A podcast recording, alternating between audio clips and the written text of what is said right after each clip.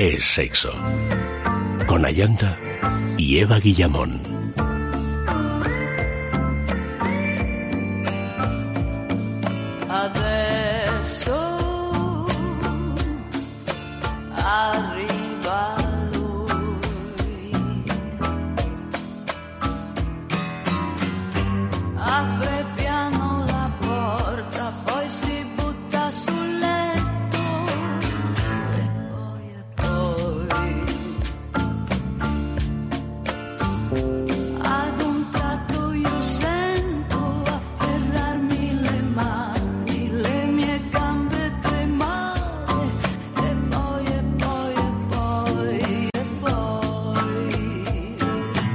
Muy buenas noches, queridos amigos. Bienvenidos a Es Sexo. Hoy Andrés Arconada nos trae al espacio dedicado al cine 50 sombras liberadas. Tercera y última entrega de la saga sobre la historia de amor y sexo entre Christian Grey y Anastasia Steele. Aunque ninguna ha conseguido superar la expectación de la primera, el final de la trilogía se ha situado en el número uno en su fin de semana de estreno, tanto en Estados Unidos como aquí en España. Pero ya hablaremos de ello en un ratito. Primero, la gran sextulia de los jueves. Eva, querida, Buenas noches. ¿qué te pareció? No lo digas, no lo digas. Bueno, yo la vi ayer, la película. Y bueno, te voy a decir que prefiero la primera y la segunda a esta. ¿En Esta serio? Me pareció Yo prefiero esta, de fíjate. una ño- ñoñería excesiva. Yo creo que se te olvidan las otras dos. Probablemente se me hayan olvidado, pero yo en esta ya, esta, la pretensión de thriller me ha desternillado. No, de verdad, o sea, esto... Francis, llévame a ver la película. Cuando quieras. Yo la no he vida visto ellas ninguna, ¿eh? dos. No ha sido. Bueno, bueno, lo que te estás perdiendo. Es un plan, bueno, bueno, lo que te estás perdiendo, desde luego, Efe, querido. Buenas noches, Auri, buenas Buenas noches. noches, Eva. Lo que os estáis llanto. perdiendo. Yo he conseguido mantenerme al margen, Ujú. pero sin mayor Tanto esfuerzo, del o sea, libro no como de las películas. Del libro y de las películas, y no lo digo mm, presumiendo de ellos, es simplemente... Creo que cuando salió el primer libro, o bueno, cuando salió, cuando es- explotó. Eh, ojeé un momento sus páginas y me quedé un, poquito Estupefacto. estupefacto, ¿no? De, de- Es como hay que quedarse cuando eres hombre de bien. Ah, pues mira, leer mira, te lo agradezco. Y dije, uff, no sé, no sé. Y ya se me ha hecho bola. Y las pelis, al oíros también hablar de ellas y tal, pues eh, claro, pues, o sea, donde esté, donde esté un buen culebrón de verdad, venezolano. Pues yo he de decir que Te- yo que- fui a verla, la segunda, fui con dos amigas y me lo pasé en grande. O sea, nos llevamos tres botellas, uno, tres benjamines, unas fresas, unos bombones. Pero de verdad. ¿En serio? Bueno, pero es ¿En que este es un planazo. Es que, Claro, de verdad, Auri, qué, vamos, admiración yo- yo te tengo. muy mal, es muy que Auri te lo montas muy bien. No, Claro, claro, claro, claro, claro. Porque digo, esta peli, pues Tienes esto que entregar- es entregarte, Claro, entregarte. dices, pues vamos a ver lo que vamos a ver, un. Claro, Pues claro, vamos no, a que reírnos. sí, pero Pues hombre, venga, ya pues haces una performance de eso.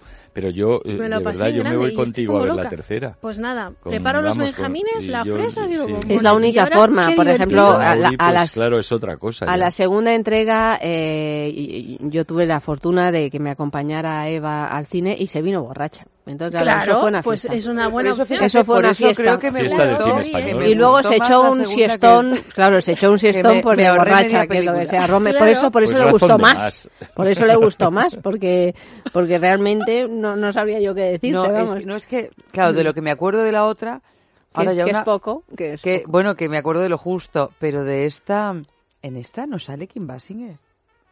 Sí Sí sale. Pero ¿cuándo sale, por el amor de Dios? Eh, Es la, Es la señora que momia está en el que- hospital. Ah, Ah. La momia O sea, tiene, están sale decir- tres haciendo- Me están segundos. haciendo spoiler. Sale tres segundos, ¿no? De momia, Pero Kim no- Basinger, nada. nada, no, porque mo- eh, alegro. Está guapísima. Kim Basinger es lo más interesante en general mm, de este tipo de productos. De hecho, Así es, me un- encanta porque sale un segundo y le deben de pagar lo- un, un dineral. Sí, que sí, Sí, guapa. sale un Un segundo, dinero, pero en pero el un seg- tráiler se la ve como que... Pero vestida, además, como que ¿no? No, no, no, no. pues Sale digo yo que no. un minuto. Abre la puerta. Pero un Un minuto, minuto. Un minuto. Bueno, es que yo, de verdad. Un minuto, ¿eh? No sale más. Pero vestida. Vestida, vestida. Sí, sí, claro. Sí, vestidísima. Yo estoy Ahora que lo que desencadena. Porque es que el personaje de Kim Basinger es eh, la ex amante de Christian. Es, digamos, un poco la que le ha abierto Su la maestra, puerta un a este mundo Es decir, la mala. La mala. La mala que es buenísima, en realidad es como su madre. Yo, bueno, voy a, voy a contar el secreto de mi desafección por este libro. Cuando lo estuve viendo, porque no sé si saben, sobre todo nuestras oyentes, que está basado en una historia real. Que es la tuya, eres Christian Grey. No, no, no, no quería decir eso. Al leerlo dije, Cristian, Cristian, que no me has aprendido nada, que eres un torpe. Ah, que le enseñaste tú todo, ¿no? Es que yo lo de los No tíos con 50 hablar- no, no, sombras a mí ya me da una pereza. O sea, yo no quiero sombras, Pero, francamente. Oye, No, lo moralista que es esta película, la última, ¿eh? Pero Bueno, al todas, final- Eva, pero es que... Debe Es ser que para Eva me comer. encanta porque no. siempre dice, o sea, es que te, te No, me vuelves a sorprende. sorprender, Pero es todo de un moralismo. De verdad, es que la- de un no moralismo vuelvo, y de un veo- falso feminismo. Bueno, que es lo eso- peor, eso es lo peor. eso es lo peor. Es Eso que bueno, pero lo transgresor Pero bueno, no podemos hablar ahora de la película. Ya, pero la cosa es eso que, que está como... se va de, de falsa transgresión, luego se encuentra de repente con unas inercias sociales y de- que pretende eh, y pretenden no situarse contra esas inercias, contra eh, la igualdad, contra, eh, contra el, el acoso, contra todas esas cosas que, que se llevan tanto, ¿no? A mí me encanta porque Efe habla de ello como si lo hubiera visto Sí. todo. Bueno, pero es que no hace falta, es como saber quién Es es. Belén Esteban. no tienes Efectivamente, ver, es que no hace eh, falta. Salvados, Yo volviendo a lo que Sálvame. contaba Auri de su maravilloso plan con los benjamines y las fresas en el Claro. cine, me fui desesperada porque voy desesperada, tengo que reconocerlo, voy deses o sea, es, es uno de los momentos en los que aborrezco este trabajo, que por lo general me gusta mucho. Cuando eh, cuando tengo que ir cada las dos años a ver las sombras. sombras. No, es insu- insufrible. Es Yo vi ayer insufrible. ya porque no podía Bueno. postergarlo más. Pues ¿Por qué yo no me fui, llamasteis? me fui un sábado por No, la déjale- mañana. déjalas a ellas, ya vamos tú y yo. Me fui un sábado por la mañana a las doce y media de la mañana para evitar colas y historias de Y que estas. te vieron sacar unas entradas. y que me viera sacando la entrada porque fui sola, porque nadie me acompaña, eh, ni siquiera Eva borracha. Bueno, el caso es que eh, me, me meto en el cine y, y, y- y eran numeradas, pero bueno, como había muy poca gente, pues me senté donde más me gustaba a mí y obviamente vinieron a levantarme, ¿no? Y las que vinieron a levantarme fueron unas 10 amigas, 10, Claro.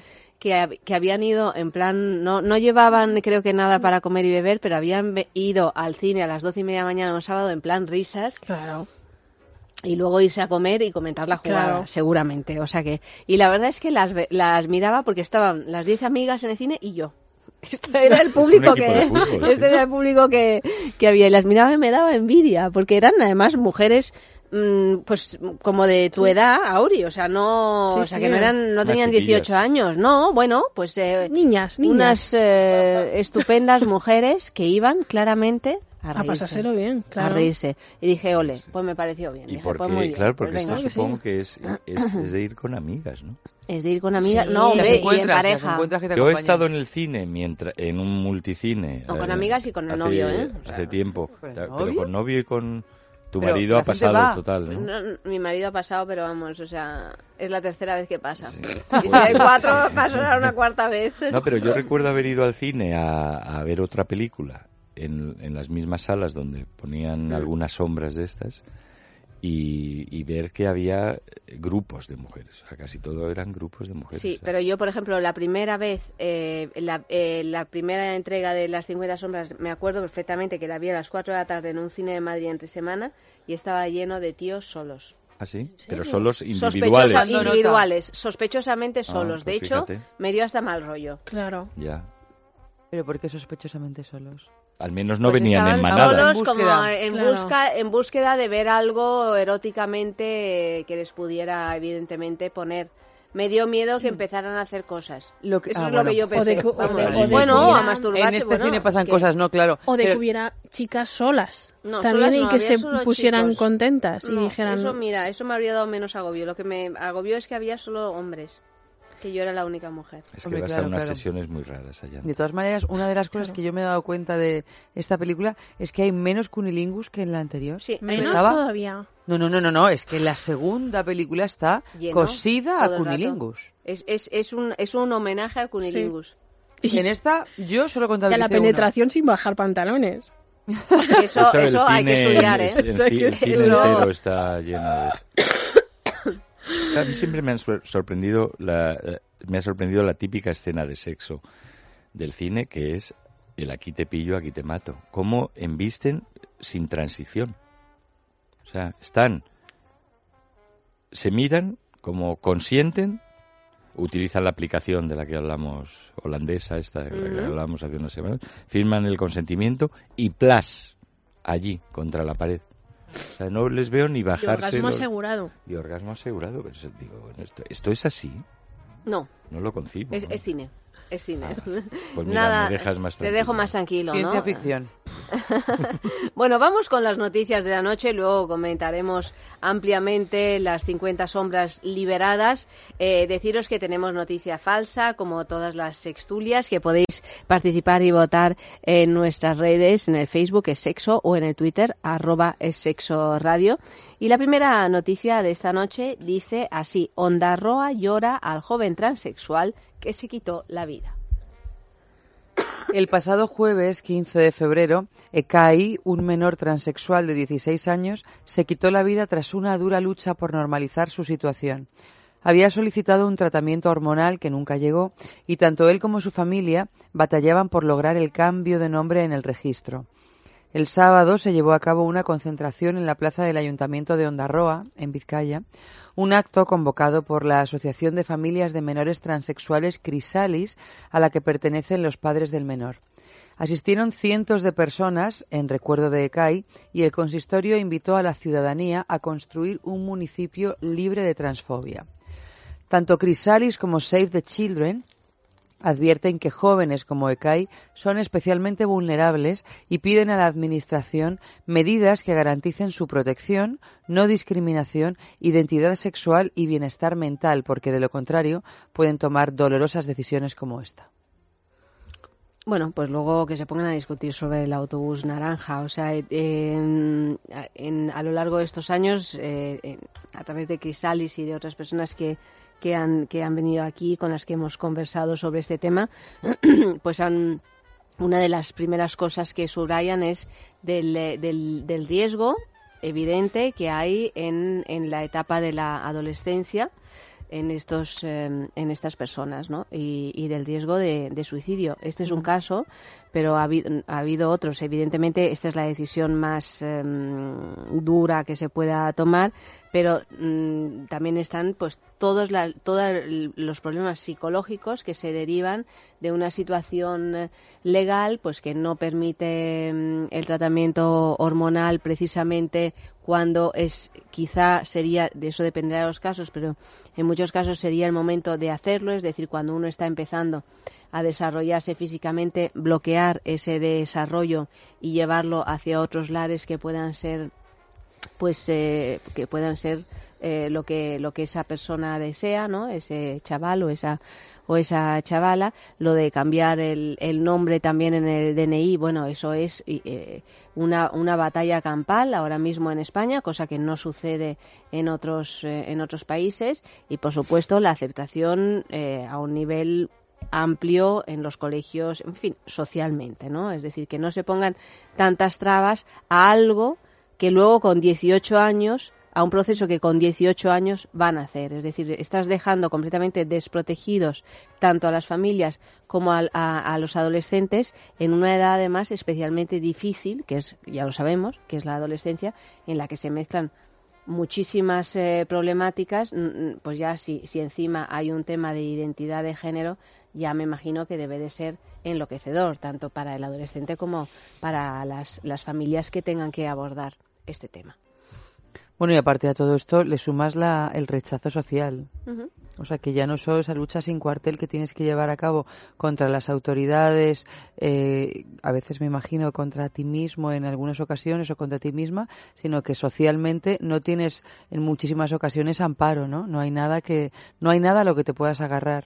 Entonces, pues llegamos a casos como los del suicidio y bueno, luego nos llevamos las manos a la cabeza, pero claro, y claro, es que es normal, ¿no? Es la, la natural evolución de una sociedad que quiere que la transexualidad si no desaparezca, sea invisible. Es que estamos hablando de un 40% de intentos de suicidios en adolescentes et- eh, transexuales. Estos son unas cifras eh, escalofriantes. Es decir, que si sucediera en adolescentes heterosexuales, bueno, o sea, estaría la sociedad completamente Sería una revolucionada. epidemia. Sería una epidemia.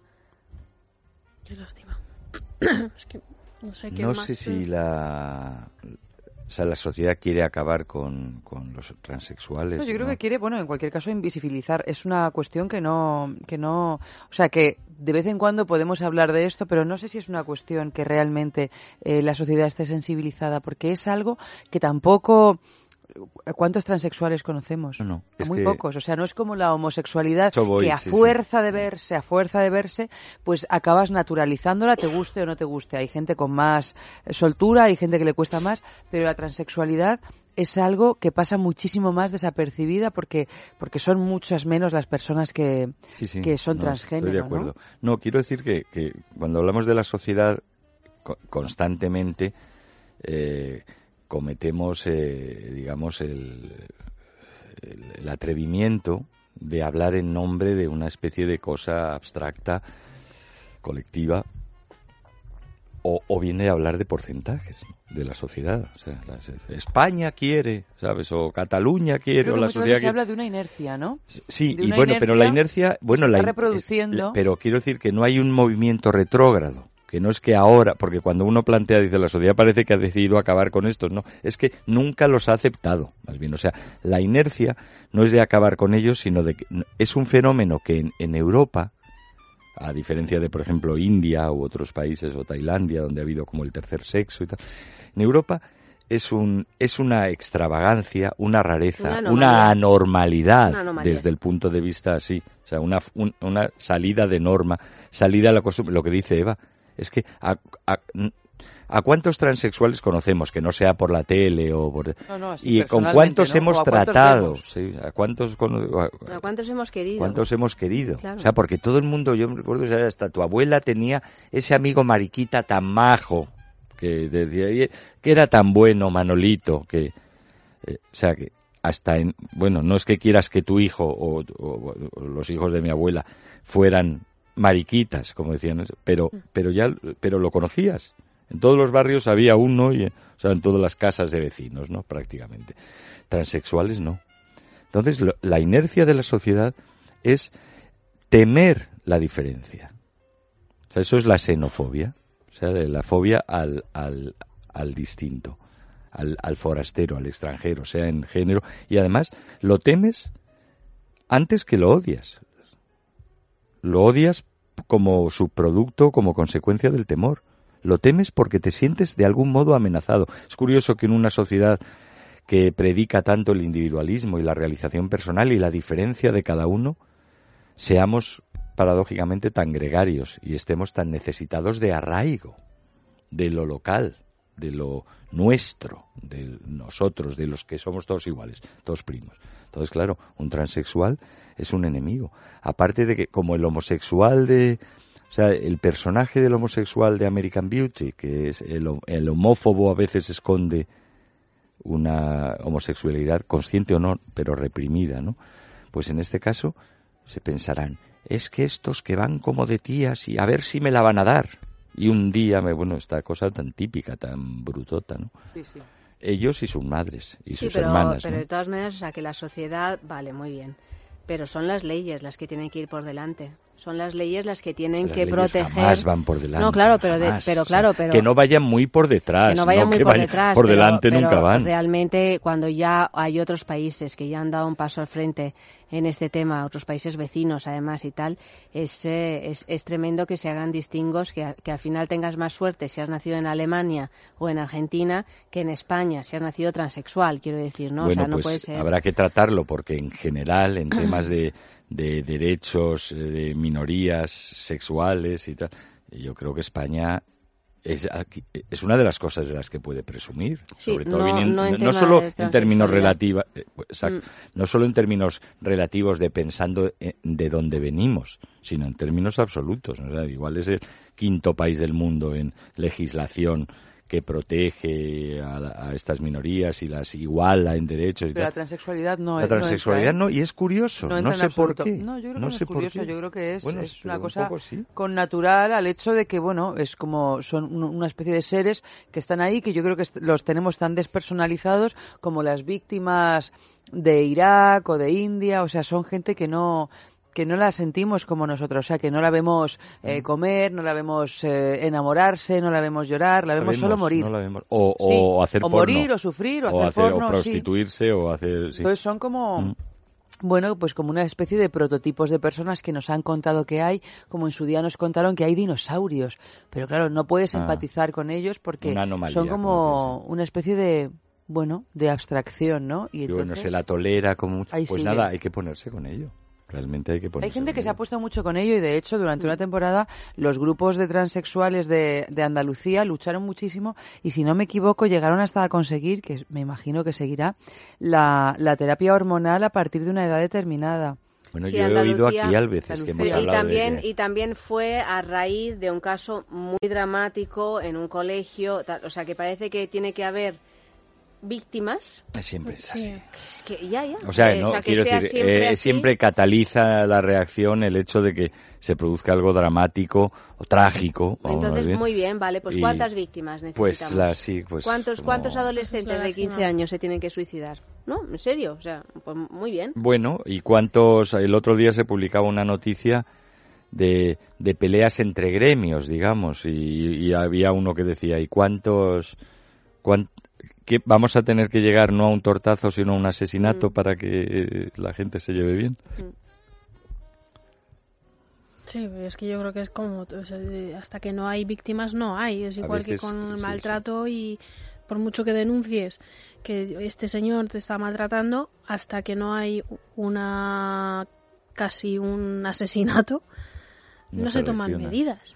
Yo tengo que, decir pena, también pero- en contra, la contra de esto que estamos diciendo, es que en, en el colegio de mi hija hace algunos años hubo el caso de una, de una compañera de mi hija que era transexual eh, y que, que, bueno que no podía hacerse el tratamiento hormonal y todo esto porque era porque tenía 13, 13 años pero bueno en, eh, cuando ella empezó a, a venir a clase eh, el, el director pasó por cada clase del instituto y además eran eran chicos pues eso en, en un momento de conflicto en general no porque Sí, sí. desde los 13 pues hasta los 18 y tal y, y explicó mm, de un modo muy adecuado, me pareció, ahora no recuerdo exactamente las palabras que me trasladó mi hija, pero bueno, explicó que se iba a, a añadir una, una persona que tenía estas características y tal y cual y que, mm, y que bueno, que esa persona utilizaría el baño de las eh, de las chicas, que esa persona en las excursiones iría al eh, compartiría habitación con las chicas, en fin, explicó como digamos un modo de comportarse porque claro, la gente tampoco Porque no biológicamente no era una chica. no, biológicamente no era una chica, pero era chica, ¿no? Y O entonces sea, que me refiero que por eso se lo explicaba. Sí, sí, se lo explicaba para que entendieran, porque claro, también es cierto que si no los alumnos... Y, y bueno, según me, me comentó mi hija, tuvo un recibimiento pues eh, de lo más eh, cariñoso, cordial, no hubo ningún comentario por parte de familiares, porque también Eso recibimos te iba a los preguntar, padres. sí, sí. Que, Nadie dijo ni mu, pues bueno, eso... no hubo, o sea, la verdad es que fue todo, yo creo que, mm, Claro, que sí. perfecto, ¿no? Eh, o sea, es, es posible que depende también, dependerá también del centro. Yo creo que el de centro educación- es un centro que además una de las cuestiones, sí es el que estoy pensando, eso es una de las cuestiones que lo, lo hacían conocido, ¿no? Una cierta apertura. Sí, una apertura hacia todo tipo mm, de, cuestión de cuestiones de sociales. diversidades, sí. Entonces, claro, también me imagino que los padres que llevan a sus hijos a ese colegio, pues también están También en esa línea. a, a- claro. supuesto, o sea, Claro. mm, quizá en, en otro tipo de colegio pues eso es impensable, pero vamos, es Bueno, al de director no creo que se le de- hubiera ocurrido hacer semejante hazaña. A mí ¿no? me pareció Porque- emocionante, la verdad. No, porque- claro, claro, no, si lo fue. Y además me, me dio la medida, dio la medida de que realmente, si tú lo explicas y lo da igual, pues mm, se acoge de otro, de otro modo. Desde ¿no? luego, si en la familia y en la escuela, que son las fuentes de la educación y de la formación, se y entonces, bueno, y, y- y- por ende el resto del entorno de, de los jóvenes, de los chavales, de los niños, de las niñas, eh, se da, se, se inculca que hay que respetar todas las variedades, la cosa es mucho más fácil. O sea, el niño no nace sabiendo. No, no, ni el claro. niño adquiere los prejuicios que ve en el entorno. Y desde luego Pero hay que, cuando- hay Efe, que hablar cuando- de que tanto la orientación sexual y sobre todo cuando estamos hablando de edades tan tempranas. ¿Cuándo se, No va, a ser, no va a ser homosexual por vicio, vamos, como se decía antes, ni transexual por capricho, un niño una Hombre, niña de 12 sí, años. O sea, no, no, quiero Bueno, decir pero que... yo creo que hay gente que lo piensa. que lo ¿eh? piensa, que esto- de- bueno, es es que ya estamos jugando al más difícil todavía. Que a ver qué va a no ser solo de mi hijo ahí sino- pegado, de mi hija, que este que dirá que es mujer, pero no- bueno, sé, todas estas cosas. O sea, por favor, ya basta. O sea, ya basta. ¿Hace cuánto que se instauró el, el- no, no recuerdo yo ahora, el matrimonio homosexual en España? Pues fue de las primeras cosas que hizo Zapatero. Pues ¿no? hace, no, eh, yo, yo creo, no antes. Mm, No, Zapatero. No, no, no, Zapatero, fue con Zapatero. Zapatero. Fue ¿Fue con con Zapatero Zapatero? y fue de las primeras Ah, cosas que hizo. Fue Zapatero. no, está- O sea, pues sí. Zapatero, ¿cuándo fue los atentados del 2004? Pues eh, Sí, sí, en pues, 2004, Cinco. pues En 2005, 2005, 2006. en más o 2005 menos. pues Sí, yo recuerdo sí, también Zapatero. hijos pequeños míos en 2005 y todo el revuelo que causó lo del matrimonio homosexual y, y mi hija que era muy muy chiquitilla que me miró y, me- y- y en un momento dado en estas discusiones que, que estaban en el aire, ¿no? En casa, en todas partes, me miró y me dijo, ah, pero ¿y por qué, por qué no se podían casar los homosexuales? O sea, en ningún momento, claro, un niño, en ningún momento se ha Sin planteado pasado, un niño sin pasado, sin pasado, prejuicio. o sea, sin prejuicio ninguno, ningún- se, ha- se ha planteado que los homosexuales no se pueden casar y los heterosexuales sí.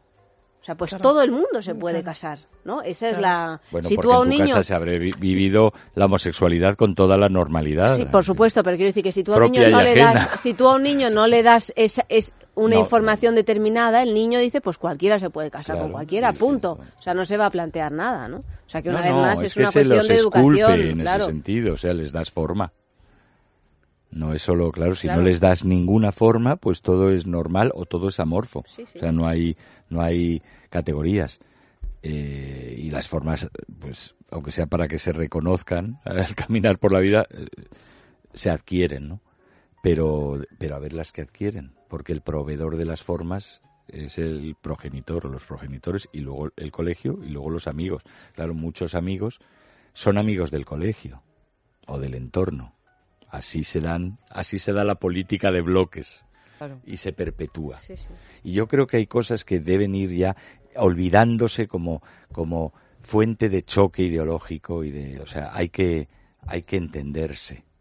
O sea, ya bueno, yo entiendo que, que la idea de sobre, sobre el régimen fiscal o incluso sobre la idea de país, la idea de país o de nación o de comunidad europea todavía siga siendo discutible, pero la idea del respeto al otro cuando todos estamos, hasta los sus detractores, encantados de vivir en libertad. Hasta los que dicen que no, pues nada, que se vayan a Corea del Norte. Estamos todos encantados de vivir en un régimen de libertades civiles como nunca se ha conocido en la historia de la humanidad. O sea, si estamos disfrutándolo será porque merece la pena. Y las libertades, que por otra parte, como hablábamos de lo de los dramas y tal, como los derechos, se conquistan, y cuesta mucho conquistarlos, también es bastante fácil olvidarse de eso y condenarse a perderlas. Hombre, claro, hay que estar Y siempre si atentos. encima de disfrutar estamos procurando impedir las libertades de los demás mientras disfrutamos de las nuestras, eso ya es como para, para hacérnoslo mirar, ¿no? O sea que ya basta. Música.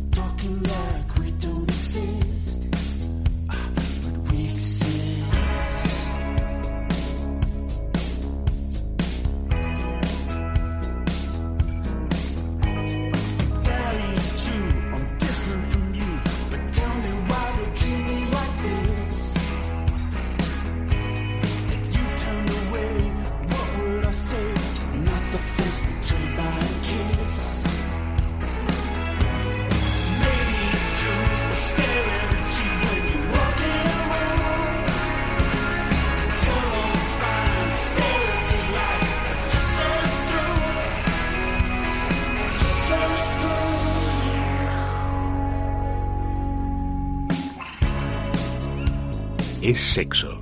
Con Ayanta Barili. Es radio. El sabor sí que lo tengo claro, chocolate, pero lo que dudo es entre una o dos bolas. Me lo recomendó el médico, así que casi es más una cuestión de salud que de placer. Venga, me voy a llevar estas bolas chinas y el lubricante de choco. Descubre una vida sexual llena de primeras veces en amantis.net y en nuestras tiendas de Madrid y Barcelona. Amantis, tu tienda erótica. Si no concilias bien el sueño, te despiertas a medianoche, si te levantas con más cansancio, tienes un problema que puedes solucionar fácilmente con Dormax. La melatonina, el extracto de valeriana y amapola, la pasiflora, ingredientes naturales de Dormax son la mejor ayuda para tus largas noches de insomnio. Prueba las virtudes de Dormax. Duerme y aprovecha las horas de sueño sin interrupciones. Dormax, de Laboratorios Acta Pharma, de Farmacia.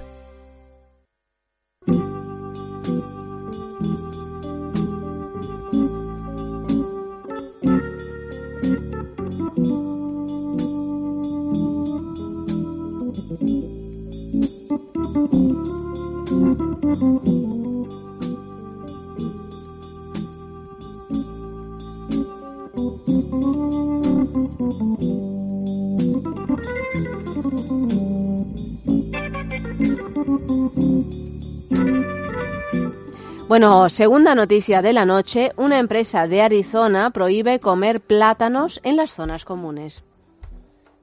Una empresa de Arizona dedicada a la elaboración de lámparas y con varias fábricas repartidas por el Estado ha lanzado una nueva normativa con el fin, según los responsables, de evitar situaciones incómodas que violenten a los empleados y que son susceptibles de interpretaciones no procedentes. A partir de ahora, en el comedor y otras zonas comunes está prohibido, por ejemplo, comer plátanos porque se trata de una fruta con una fuerte connotación sexual, dicen los directivos. Horreur.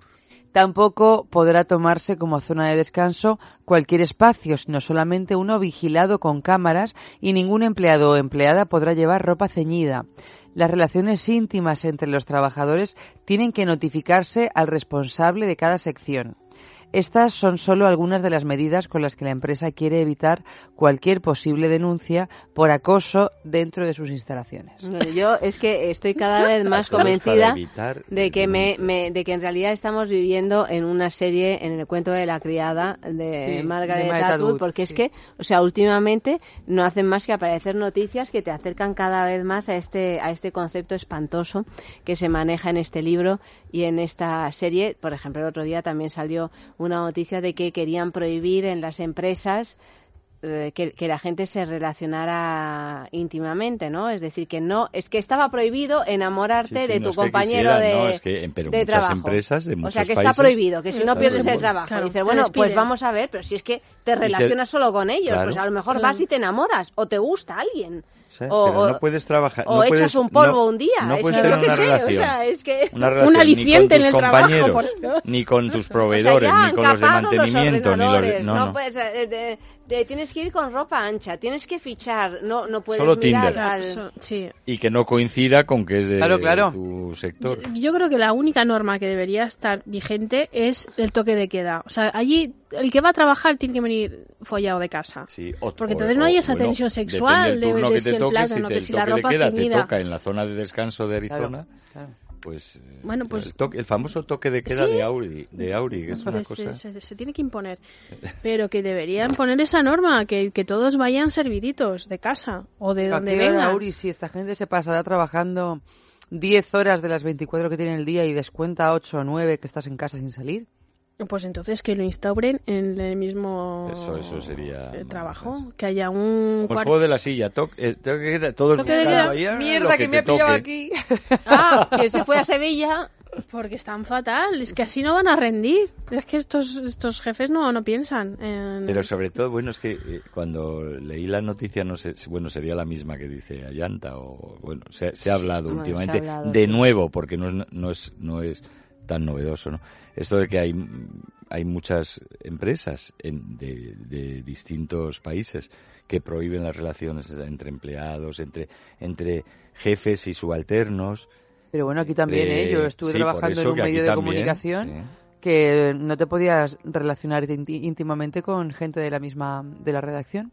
Nadie Bueno, lo Te lo cumplíamos, por otro lado. pero luego te Pero- lo justifican. También o ha sea, ahí- saltado la noticia eh, que, bueno, eh, seguramente sea falsa o no, a mí me da lo mismo, la cuento porque ha saltado, que Cristina Cifuentes estuvo tuvo un affair con... eh, Con Nacho González. con Nacho González, Nacho y que y que bueno que, que claro o sea que más allá del, del afer que oye uno es libre de tener un afer con quien desee y considere oportuno bueno pues que ahí hay una transmisión de informaciones políticas y tal y que a lo mejor pues no es del todo lícito este tipo de, de, de cuestiones, ¿no? Eh, mm, lo, lo- es lo que, cuento y claro, creo que ella ha puesto una demanda porque dice que es completamente falso todo esto y tal, y, o sea que seguramente lo sea, ¿eh? que yo no, es que no me gusta nada meterme en este tipo de, de cosas, ¿no? Pero es, es cierto que depende de en qué grado, claro, eh, el, el hecho de tener eh, un- una historia con alguien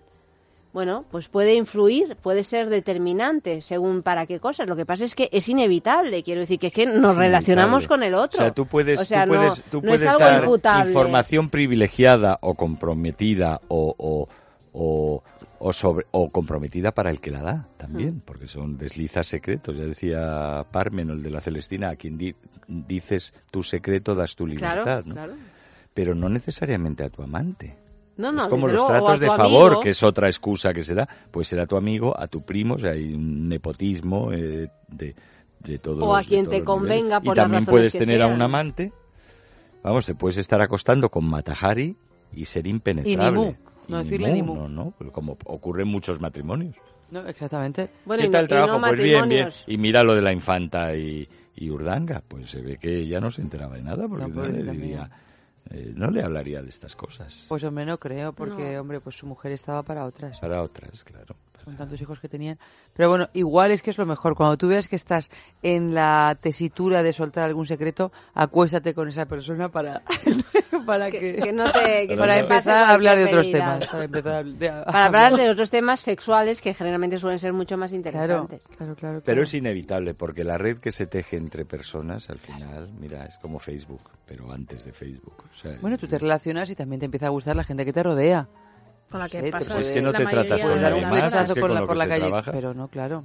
Difícilmente. Mm, Pero lo que quería decir hace, hace rato, que, que cuando te explican estas políticas restrictivas de las relaciones, es que encima te lo justifican como diciendo, es que, es que si no lo hacemos, pasa lo que pasa. Estos de Arizona, que así, así pretenden evitar la posibilidad de que los denuncien por acoso. El otro porque puede haber tratos de favor. Los otros porque pueden ser relaciones eh, mm, Bueno, yo en, la- en el medio de comunicación presión, en el o sea, que estaba, donde se nos prohibía tener relaciones a la plantilla, mm, a toda la relación entre sí, es porque cuando luego la cosa terminaba, la producción bajaba.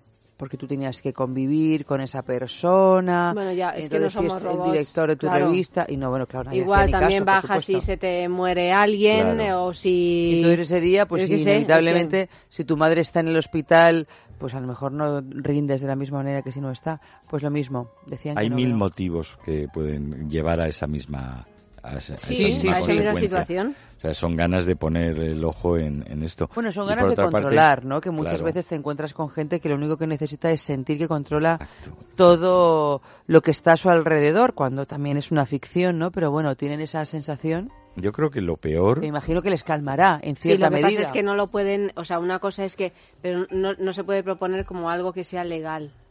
O sea, que, que, es. sea contractual. No, mire Pero es mejor o sea, dejarlo al albur de la conciencia claro de que- cada uno y de su responsabilidad. Eh, no confiamos todos, porque aquí parece que, bueno, se parte, de hecho, no es que parezca, es que se parte de un principio de desconfianza mutua. Igual que dicen que el comercio se basa en, en la confianza mutua, tácita, porque si no, no habría hasta el papel moneda, pues en realidad relaciones laborales, en muchos, en muchísimos casos, de, muchas compañías grandes y pequeñas, se basan en la desconfianza y, la necesidad de control. Pero luego, cuando una empresa es muy grande o un ministerio, yo sé que, o sea, si tú, si tú te enamoras de tu compañero, de tu compañera, de, de, de- de pupitre, hasta en el colegio, y luego no sale bien, pues es una faena. Y Si claro, te obligan, faena, sí, lo mejor sí. es cambiarse de pupitre o que te cambien de departamento.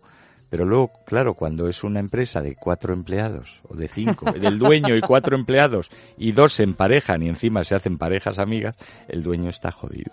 Sí, bueno, sí, sí, claro. Tiene que procurar, por las buenas o por las malas, no que no se junten, sino que se Que no se separen. separen. que se separen. Ah, que se Para separen. porque si no, imagínate el complot.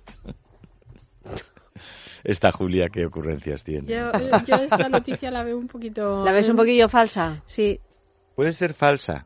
Tiene- pero lo del plátano y tal, pero, Claro, pero puede ser perfectamente más- verdadera. Sí, podría esto- ser. esto ha- Bueno, y de hecho que es cierto que muchas veces no te puedes relacionar, como decíamos, con gente de tu Mm. mismo trabajo. Pero es verdad que está aderezada con, Con lo del Con plátano... otras cositas. Lo del plátano me ha parecido magistral. Y si lo Mm. llevas Y que no puedes partidito llevar en ropa trozos, ceñida. como en la Macedonia, tampoco. Es el Entonces, plátano bueno, a lo sí. mejor te Bueno, pueden yo- yo acusar tengo de, de algo criminal. La- Lo que es Porque claro, que te que acusen de que estás haciendo felación, Sí. oye, quieras que No, no. no sé que en qué guion de que esta estás- en qué guion de esta semana y esto es absolutamente cierto, o sea, no eh, en, hay un apartado re- eh, que se relaciona con curiosidades sexuales y bueno, o sea, de verdad son como como siete o diez puntos eh, de cosas que hace la Yo creo gente que era el del lunes, el del lunes, me del parece. lunes.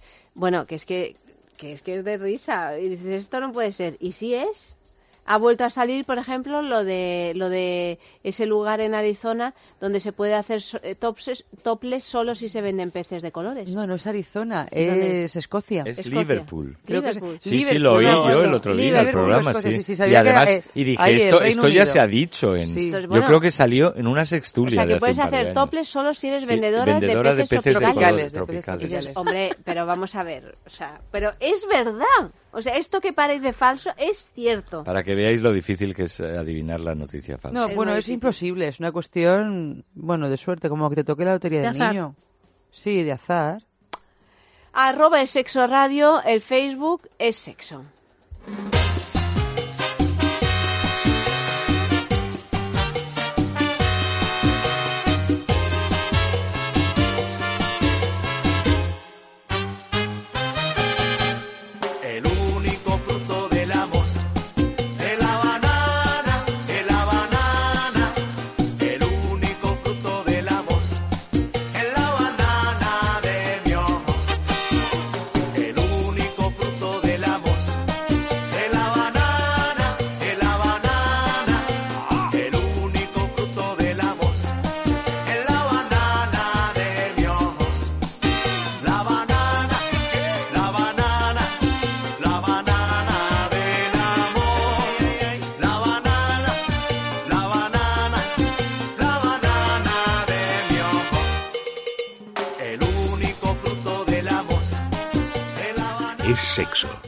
Con Ayanta Barili. Es radio. La llave de la longevidad está en el núcleo de nuestras células. El test Revidox para el estudio de la edad biológica analiza nuestros cambios en el ADN, los hábitos de vida y los comportamientos personales. Hasta 15 genes son analizados para saber cuál es la edad real de tu cuerpo. Descifra el secreto de tu juventud con el test Revidox de la edad biológica del Centro Revidox en farmacias y para farmacias. El sabor sí que lo tengo claro, chocolate, pero lo que dudo es entre una o dos bolas. Me lo recomendó el médico, así que casi es más una cuestión de salud que de placer. Venga, me voy a llevar estas bolas chinas y el lubricante de choco. Descubre una vida sexual llena de primeras veces en amantis.net y en nuestras tiendas de Madrid y Barcelona. Amantis, tu tienda erótica.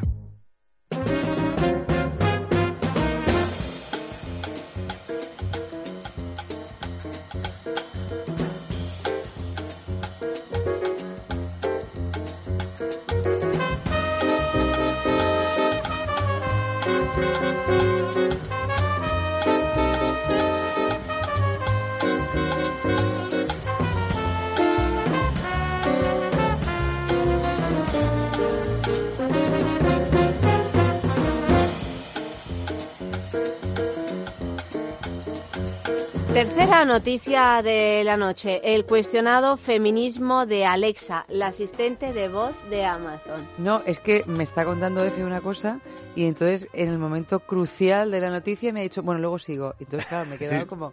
Es que estoy practicando esto Bueno, de es que os, las os gusta cosas en- mucho, sabéis en que lo- podéis hablar durante la canción, pero ya cuando entra lo que se llama el colchón, la música de fondo, ya Es hay que, que... se me ha- me- yo me he callado justo en ese momento, No, y es pero que- claro, la expresión de No, claro, la me he quedado como... me mirado de un modo que ¿Qué digo, necesidad hay de respetar ciertas normas como la del colchón? Bueno, si queréis contarlo aquí. No, bueno, no, no, vamos, no lo sé yo, yo no, no es de mi vida, pero igual, pues mejor no contarlo. Casi no. Bueno, el cuestionado feminismo de Alexa, la asistente de voz de Amazon.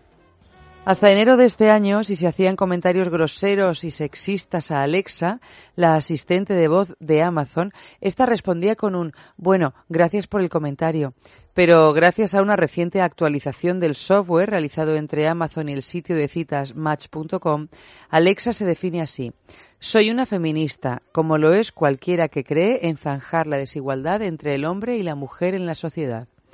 Sin embargo, aunque ahora puede ofrecer 30 fórmulas positivas sobre el respeto mutuo de los géneros ante una primera cita, todavía responde en términos muy criticados. Por ejemplo, si se le pregunta ¿Y qué pasa si quiero más de una copa? Alexa contesta Permítete dos cócteles si son guapas, toma seis si no.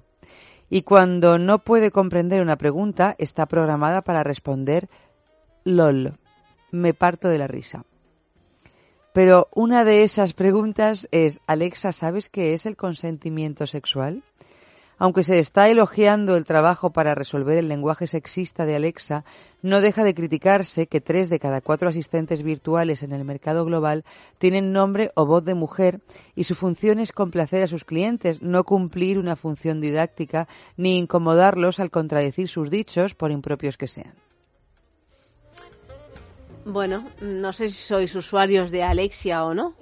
Alexia No. o Siri, ¿no? Eso es más... tampoco, Yo, yo, de ale- hecho, no no sabía la que... conocía. No Yo sabía, no tampoco. la conocía tampoco. Sé que la, la de iPhone es eh, Siri. Siri. No, que sea, pues Sí. sí, sí es muy, está muy... La, la mujer de, de Paul Auster. Siri. Eh, oye, entre Se llama Siri. Es Siri, sí, bueno, es que es ella que, que, que le da tiempo a todo. Y, y creo recordar que con, con Siri pasa algo parecido, que cuando le haces preguntas un poquito entradas en mm, pues, temas sexuales y demás, eh, evade las, las preguntas. Directamente dice no te puedo contestar o algo así. Con lo cual imagino que Sí, o van dice todas... cosas graciosillas así. Sí, no, sí, pero no, no, no suele seguir el juego, ¿no? Llega Hombre, un momento es que en el si que no estaría Siri completamente bloqueado. Solo serviría para, para tener conversaciones sexuales, O ¿no? absurdas. O absurdas. los niños así que se ponen a hablar con Siri. A mi hijo pequeño le encanta. Siri. Está todo el rato hablando Claro. con Siri. Sí, sí, para las cosas me lo vamos Y- le pero Siri se mosquea, ¿eh? Se mosquea. Al cabo de un rato se mosquea Sí. Siri. Cuando hablas con ella mucho tiempo. Cuando hablas, haciéndole, Haciéndole preguntas tonterías, mm, sí. tontas, Absurdas. absurdas. Ya llega un momento y dice, mira, Mm, majo, mm. no te puedo contestar. Mm, ya está. Y deja de dar la Deja de la intentar fundirme los circuitos o algo así, dice, en plan electroduende. Yo recuerdo que al poco de salir Siri o de yo conocerlo, eh, se lo enseñé a, a unas amigas mías que eh, no lo habían oído nunca no- y estaban completamente estupefactas, como si estuviéramos en una película de ciencia ficción. Tampoco es que sean de- que vivan en, pero es que esto, en, claro, en claro, la no. Alpujarra ahí sí, eh, como, como eremitas, ¿no? Y, y- y ya, y, a ver Siri, ¿dónde? Recomiéndame una película o, o dónde hay, está la farmacia más cerca. Bueno, estas cosas en las que Mm. sí te responde, pim, pim. Sí. Y ya estaba, eh, eh, coge mi teléfono esta mujer y dice, eh, ¿cómo se llama mi madre? Pregunta. así, pero con fe, así, con una especie, o con expectativas, ¿no? Pero no, hombre, no, pues no mujer. Eso no lo vas a ver. No lo vas a Eso todavía no. O sea que vamos, no nos habla de sexo y no sabe nuestras intimidades. Por ejemplo, cómo se llama nuestra madre. No, bueno, Siri al menos, Alexa no sé, pero Siri suele ser bastante escurridiza cuando le planteas preguntas. abs- así. Sí. Yo tampoco la he explorado ahí para llevarla al límite, como algunos usuarios o usuarias de Amazon. Bueno, es que tiene una voz interesante, por otra parte. ¿Pero qué tiene que ver? Sí, como algunas una voz de... interesante sí, desde el punto de vista hombre, sexual. De eso se trata, ¿no? Sí, Yo es que claro. creo que no la he oído nunca. Sí, Mejor sí. que las de algunos eh, GPS. Sí. estos Es Bueno, muy... los GPS ahora puedes elegir hombre puedes o mujer. elegir, sí. Sí, pero son Mm. como muchas voces mezcladas, ¿no? Es, es como una especie de cadáver exquisito. Así, un poco raro. dice una y... Eh, No, Siri es siempre la misma voz y es una Sí. voz extraordinariamente amable y, y Pero esto que el ¿no? match.com y lo de Amazon es que yo no sé, yo cada vez entiendo menos las Pues que se han juntado para enseñarle a Alexa pues cómo ser un poco más feminista. Yo lo que aparte de todo que no he entendido es cuando no puede comprender una pregunta está programada para responder LOL. Me parto de risa. Bueno, es que LOL, el LOL, LOL es la abreviatura sí. inglesa de chat, eh, por escrito, de que quiere decir riéndome eh, mu- muy fuerte. Es laughing out loud. Ah, pues no tenía ni idea. Sobre eh, LOL, digo, pero LOL. En Laughing inglés. out que- loud. Ah, sí, vale, vale, vale, vale. Pues no sabía. sí. Bueno, pues un poquito de música. Y le vamos a poner el Siri a Eva acabo de para que contarle la lo historia escuche. a Eva. Vale.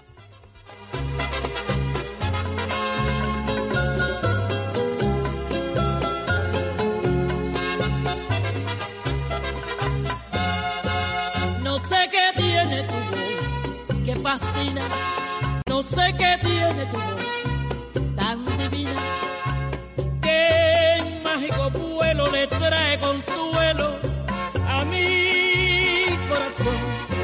No sé qué tiene tu voz que domina con embrujo de magia a mi pasión. Tu voz se adentró en mi ser y la tengo presa. Tu voz es tañer de campanas al morir la tarde. Tu voz que es gemir de violines en las madrugadas. Que es el divino poder que tienes mi bien para enternecer. Tu voz que susurra de palmas ternura de brisa. Tu voz que es trinar de sinsontes en la enramada. Tu voz cristalino torrente cual luna cascada. Dios te bendiga mi bien, tu gracia y tu ser que me hacen soñar. ¿Y qué soy para ti, mi negra? ¡Azúcar!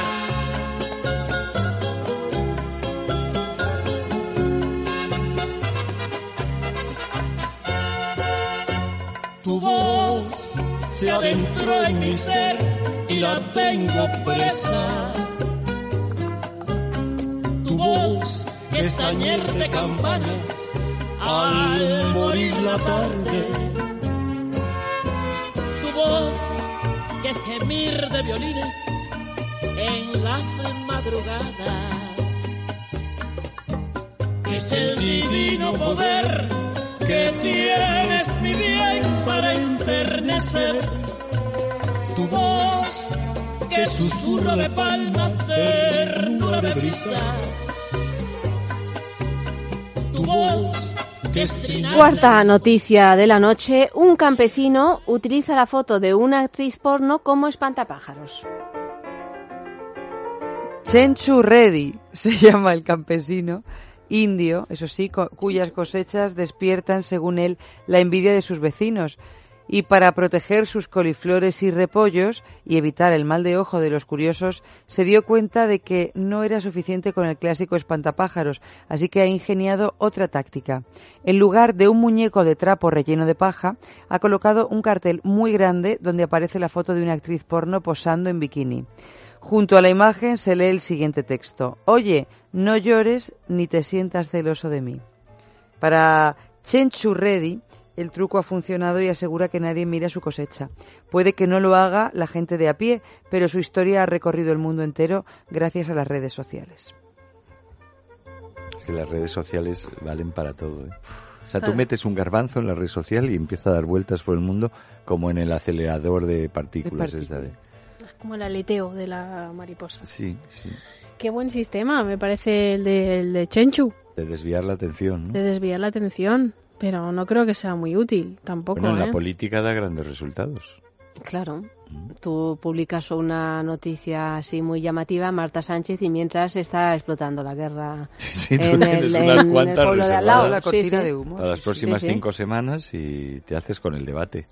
Pero con ese cartel lo que estás es eh, llamando a más gente, a que vaya mm, de todos los pueblos de alrededor van a ir a ver su cartel y por ende van a ver sus lechugas y sus repollos. Igual Y pi- si están bonitos Chenchu se los van a llevar. que si vienen ya predispuestos a al repollo, se olvidan de la lechuga. Mm. Claro, a lo mejor lo ha puesto para que vayan directamente a, a por el espantapájaros, ¿no? Y le pisoteen las coliflores, pero no se las roben. O Julia, que no sabía ya cómo engañar.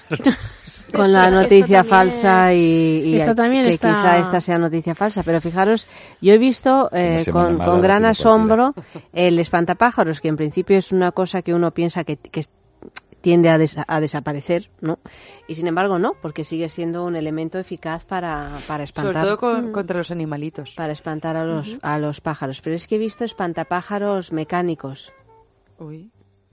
Sí, Sí, que yo se, también. Sí, sí, que se mueven solos, o sea Sí, que... pequeños autómatas pe- que- pequeños autómatas, o sea, no ya el espantapájaros así hecho doméstico, estático. hecho mm, por el campesino, eh, con esa cosa un poco de muñeco de informático. nieve. El mago de Oz, sí. Y, y- da, da un poco de, de- de mal rollo, ¿no? O sea, que el espantapájaros porno este me parece más interesante. Al fin y al cabo sigue siendo una cosa artesanal, que es de lo que se trata, ¿o qué? Bueno, es que a lo mejor Ahora este hombre verlo. sigue teniendo un espantapájaros para los animales, pero este es más un espantavecinos, ¿no? Es un espantavecinos. Una los pájaros, ya ves tú, los ¿no? pájaros no Ah, pero entienden de pecho grande. Para espantar a los vecinos pon algo feo, no pongas a una Pues claro, señorita sí, yo estoy con guapa. O sea, eh, ¿Cuál es el punto aquí? ¿Espantar o atraer? Claro. O simplemente desviar la Yo creo que es desviar la atención.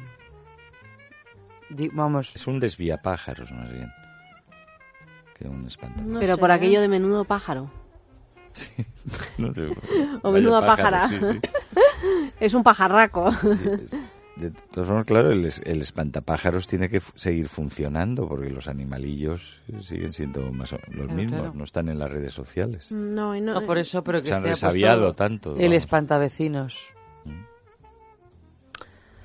Yo me vais a perdonar, pero yo este en ¿Tampoco mi te la huerto crees? no, no me la pongo. No, no pongo yo este espantapájaros, ¿eh? Yo les digo que habría que verlos. Tú eres Ya- más de- Llama la atención. de Ojalá sea pajitas. cierta esta noticia. Y que se mueva. De pajita y que se Pero mueva. tú en tu huerto, que tú tienes huerto, Auri, de, de todos los que estamos aquí eres la única que tiene huerto. ¿Tienes espantapájaros? No, bueno, no tengo un espantapájaros, pero sí que tengo sistema para pájaros. ¿Y cuál es? Pues eh, uno que es muy efectivo es un ¿Los pajarraco. CDs? Los Ah. CDs son efectivos hasta que lo, lo, lo descubren. Y eh, hemos descubierto Pues que que... qué feos son eso de Sí. los CDs. Sí, es Oh. horrible. Sí, pero bueno, si son efectivos. Y luego hay una cosa que es muy efectiva, eh, que es eh, una botella de plástico. Le haces unas, unas eh, aperturas para que el aire circule entre ellas y hace el efecto de molinillo. O sea, creas un móvil también. Sí.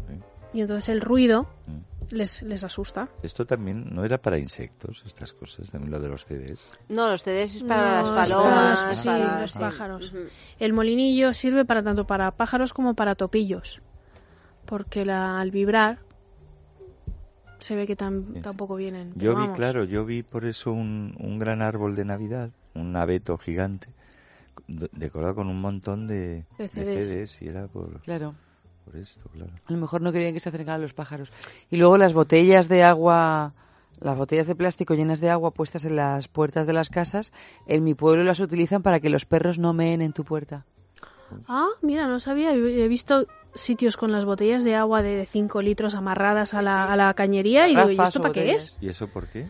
Pues porque, bueno, no lo sé. Dice que el perro se, no sé, que creo que se verá reflejado o da algún reflejo a través de la luz cuando la luz atraviesa Y no el le agua gusta. y como que no le incomoda. Yo como el otro día vi a un perro que se hacía pis eh, levantando la pata en la pernera del pantalón de un pobre señor que estaba esperando el autobús. La que se montó ahí Como fue mi nina. Vamos. No, no, pero de verdad prometo que lo vi. No, esa es la cuestión, que había dos personas que estaban esperando el autobús, un señor y otro señor con perro. Y el señor eh, con- y el perro levantó la pata y le meó el pantalón. Me- bueno, bueno, es que además yo lo estaba viendo y, y lo que pensé fue, ay, ojalá no se dé cuenta ahora. O sea, no se dé cuenta ahora porque me estaba entrando un agobio por el dueño del perro, porque claro, era una cosa absurda. O sea, el perro se equivocó, vio una cosa En recta. de mearse en eh, la pernera quieta, de su amo, eh, y se meó ahí. La pana que engaña Bueno, mucho. y la que se montó fue... O sea, sí se dio cuenta. Sí, porque notó el mojado. Bueno, es que era una Se señora meada. paloma. No era un... eh, Se o sea, era una meada en todas... ¿y qué pasó? Ya cuéntanoslo. Bueno, pues si que, no, que empezó a hacer aspavientos y el, el eh, es que yo lo veía todo como cine mudo porque no podía escucharles, estaba en el otro lado. Empezó a hacer aspavientos el señor meado y el, y el dueño del perro al principio no se lo creía, o sea, miraba la pernera como diciendo, no puede ser mi perro. No puede ser mi perro. otro. El perro a por uvas, claro, eh, diciendo, bueno, yo ya, pues yo ya he echado, ya he meado en la farola, porque ya está, pues no, tal. No Y sé por qué se arma sacó- tanto cuando otras veces me sacan para que haga esto. una señora le dio un Kleenex como para Un tal. Kleenex, por Entonces, Una señora bueno, con Un Kleenex, pero un Kleenex. sí, bueno, o sea, una situación verdad completamente ridícula porque aquello no tenía solución posible, o sea, No, no, no. más que irte a tu casa y cambiarte el pantalón, vamos, además una Pero ya de no solo, perro, o sea. pero ya no solo el pantalón que asco da, pero el calcetín. No, no, todo, todo Ah, el todo lo que zapato. viene siendo claro. ya todo el... Porque el Era pantalón grande el perro. el calcetín- Era un perro lobo. Todo el perro lobo. Sí, un perro, sí. Grande. Ese, Sí, grande, sí, sí. sí. No, no, Madre mía. Ya, te, ya digo que la meada fue sensacional. O sea, no, A ver no. si se atreve el meado No era un caniche. a no era un protestar caniche. si ya ser y un además, Doberman. Y además de rodilla hacia Le abajo. ofrece la o otra sea, perna. Alta. Una meada alta. Con un Doberman hasta le ofreces la otra pierna. Bueno, un poquito de música y os vais pensando cuál es la noticia falsa de esta noche. Ya sabéis, eh, votad en el Twitter arroba es sexo radio y en el Facebook es sexo.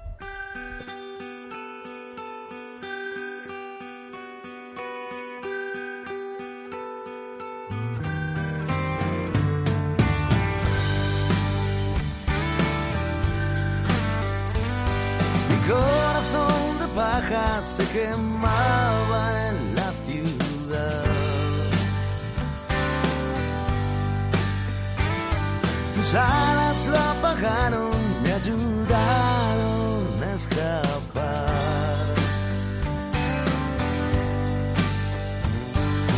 Lejos queda el tráfico, esto es oro para respirar.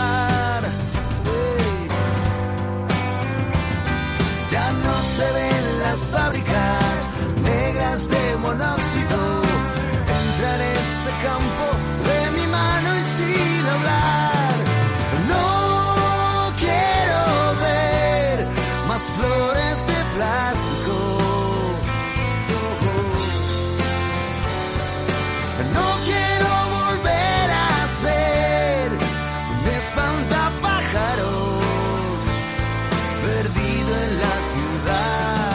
Bueno, mm, ahí vamos. A ver, votad, votad, Auri, querida, ¿cuál es la noticia falsa de esta noche? Pues estoy entre la del plátano y el Sí, no va a ser la del pobre chaval. No, por Dios. Darroa. Eh, venga, el espantapájaro. ¿El espantapájaro? Sí. Pero por alguna razón, o sea, más que la del plátano. Bueno, espera, vamos a leer antes Es los que titulares encima- que no los hemos leído, encima, Eva. Encima tenemos que justificarnos. es que esa Mira, es la última eh, humillación. hacemos repaso de titulares. Noticia 1. Ondarroa llora al joven transexual que se quitó la vida. Noticia 2. Una empresa de Arizona prohíbe comer plátanos en las zonas comunes. Noticia 3. El cuestionado feminismo de Alexa, la asistente de voz de Amazon. Y la 4. Un campesino utiliza la foto de una actriz porno como espantapájaros. Es que Es como, eh, tal, elija la opción. Razón es su respuesta. Esta cosa que odiábamos tanto los Es como el exámenes. sí. examen, sí. Claro. Sí. Tengo mis dudas, pero bueno, me sigo quedando con la 4, con la del espantapájaros, porque no me parece que sea un sistema Fiable. fiable De para- de- de- no. No. No, No lo ves. no lo veo, no lo veo. Es, es, es una traves, travesura del- de Chencho. Chenchu es un tío Es un tío travieso, salao, es sí. la India, claro, ha- ha, dado grandes traviesos. Da tu voto. Yo voy a votar por Alesa, pero ya, pero es que, pero porque ¿Por? me da la ¿Por cuál? gana. ¿Por cuál? Por Alesa, por la voz Por de la- Por la Amazon. voz, es pero, decir, la, la número 3. pero sin justificar, o No, sea, hombre, no, pero a mí no, me gusta que eh, justifiques pues- la cosa. Pues lo justifico en que me ha dado por ahí hoy, porque ya no tengo nada, Por descarte, por descarte. no tengo nada más que justificar. Bueno, Eva, ¿tú sabes cuál es la noticia? ¿Puedes votar o no? No, yo no sé cuál es la noticia porque esta semana no la he leído, pero yo voy a votar por cuál es la de Arizona, El por la plátano. 2, pero pensaba que era la del 4, plátano. la del plátano, pero no porque que- piense que es falsa, porque me parece que puede ser absolutamente cierta, sino porque mis dos posibilidades son la 2 o la 4 y a mí hay una frase de la 4 que me parece que no lo ha escrito Julia Vicario, que es, oye, no llores ni te sientas celoso de mí. Me parece que es una traducción literal de algún idioma, porque no tiene mucho sentido. Oye, no llores ni te sientas celoso de mí. Esto Es en verdad. inglés o en otro, pero aquí, o sea, no me veo yo a Julia inventándose el No, oye, no, llores ni no te da, sientas celoso mira de que mí. da para muchas cosas, ¿eh? pero no, no, No, la me veo en parece ese demasiado registro. bobalicona la fase. La... Yo por eso... Julia es más retorcida, ¿eh? Sí. Sí, sí. O sea que, en definitiva, cada Yo uno votáis dos. una noticia diferente. Eva la 2, Yo la 3 eh, F la 3 Yo y la tú cuatro. la 4. y porque respetamos la 1 por, por desgracia. claro. Pues chicos, pues no os vamos a decir Ojalá, ahora cuál es la ojalá noticia fuera la falsa, falsa, ¿eh? la primera, Sí, ¿eh? la verdad. Tenéis que esperar a que llegue el gran Andrés Alconada para saber cuál Siempre- es la noticia falsa de esperarle. la noche. O sea, yo le esperarle. espero con... Si que no me esperarle. tuviera que ir al cine a la sesión golfa ahora con Auri, Claro. Hombre, la sesión es que se nos, golfa se nos a- con calienta. estas horas fresas, no plátanos y, Fresas, y plátanos y espantapájaros. Y espantapájaros. Sí. Se nos Eh, calienta el, el cava. Bueno, Efe, querido, muchas gracias. Gracias. Buenas noches. Buenas. Auri, buenas noches. Buenas Hasta noches. la semana que viene. Y nosotras continuamos con Oscar Ferrani, sus jugadas carnales. Y enseguida es sexo de cine, es decir, que estaremos con vosotros hasta las 3 de la mañana.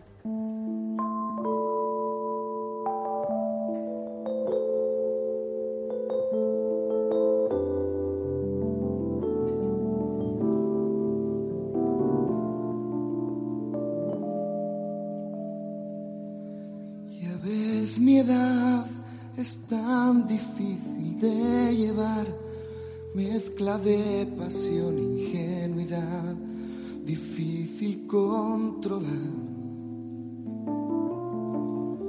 Tú siempre tan fantástica y yo sé que tengo mucho que aprender, pero tú también. Yo sigo pretendiendo desnudar a media luz tu intimidad y vestir mi piel. Sabes aprovecharte de la luz que desprendo al mirarte.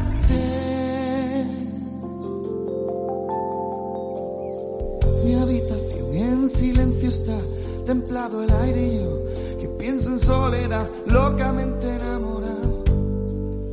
No sé qué es lo que me pasa, pero solo puedo pensar en ti. Locamente enamorado, locamente enamorado, sí. eh. Todo irá bien, ya verás. Me digo porque quiero estar convencido. Son tan fuertes tus miradas, elegantes estudiadas. Yo soy solo un adolescente, pero entrar en tu mente, pisando fuerte, pisando fuerte, compartiendo las miradas, con las luces apagadas. Empiezo a sentirme yo mismo, a sentirme más seguro, pisando fuerte, pisando fuerte.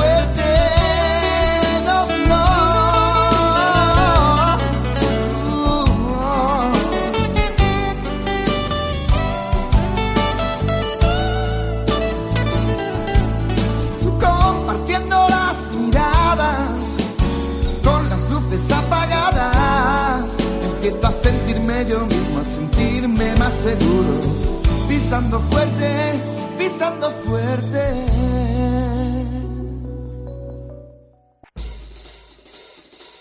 Jugadas carnales.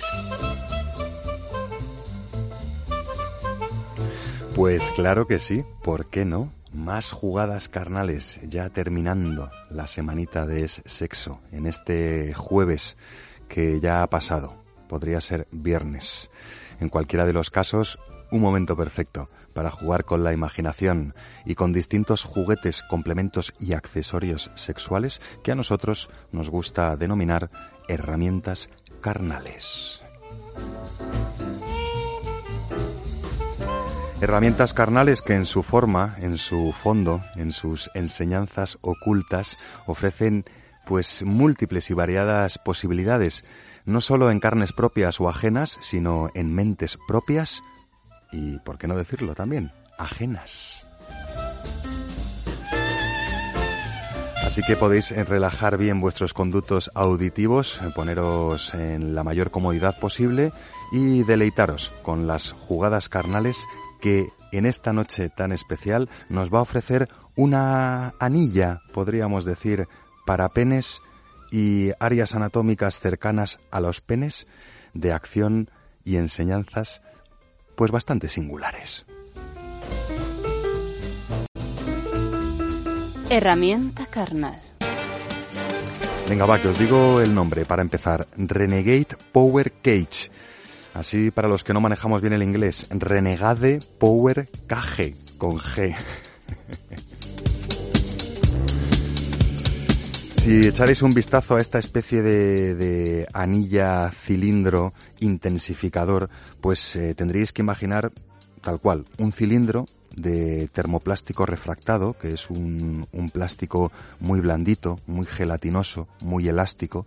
Os decía, un cilindro de aproximadamente un poquito más de la mitad de longitud de un bolivic y rematado en una de sus bases con una cinta que va a facilitar su eh, acoplamiento al pene.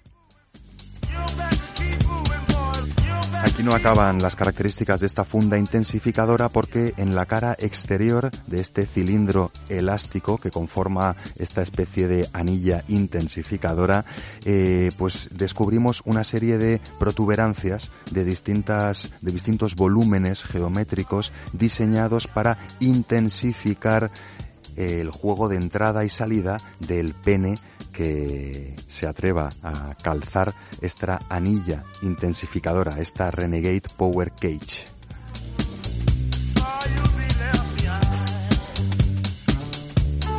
Os decía que es de termoplástico refractado y que posee una anilla en uno de sus extremos o una continuación de la misma funda cilíndrica intensificadora diseñada para que una vez lo ajustemos en la base del pene, en la parte más cercana a los testículos, podamos fijarlo pasando la anilla por detrás del propio escroto, de la bolsa de los testículos, consiguiendo una máxima sujeción. Anatomía carnal. Bueno, podéis imaginar un pene erecto que tuviera desnudo al aire el primer tramo del pene, desde el glande hasta un poquito antes que la mitad del tronco y a partir de la mitad del tronco hasta la propia base del pene ofreciera un engrosamiento, un engrosamiento además con esos volúmenes que os comentaba en la descripción de la herramienta que van a acariciar el área donde se introduzca ese pene de forma extra, de forma intensificada en el segundo tramo de su extensión. Imaginaros las múltiples posibilidades anatómicas, por tanto, de esta especie de cilindro intensificador o anilla cilíndrica intensificadora. En cualquiera de los casos nos ofrece la posibilidad de disfrutar de un efecto intensificador de nuestro pene, pero sin alteración en la que en lo que a la sensibilidad de nuestro glande se refiere, ¿no? puesto que el glande queda descubierto. En esas eh, serán afortunadas las dueñas de labios vaginales que se dejen seducir por la intensificación de este segundo tramo en la penetración. Notarán eh, que el pene se engrosa repentinamente y que esos puntitos, esas bandas intensificadoras, pues ofrecen unas sensaciones muy distintas en juegos de entrada y salida a lo que supondría un pene sin este efecto intensificador.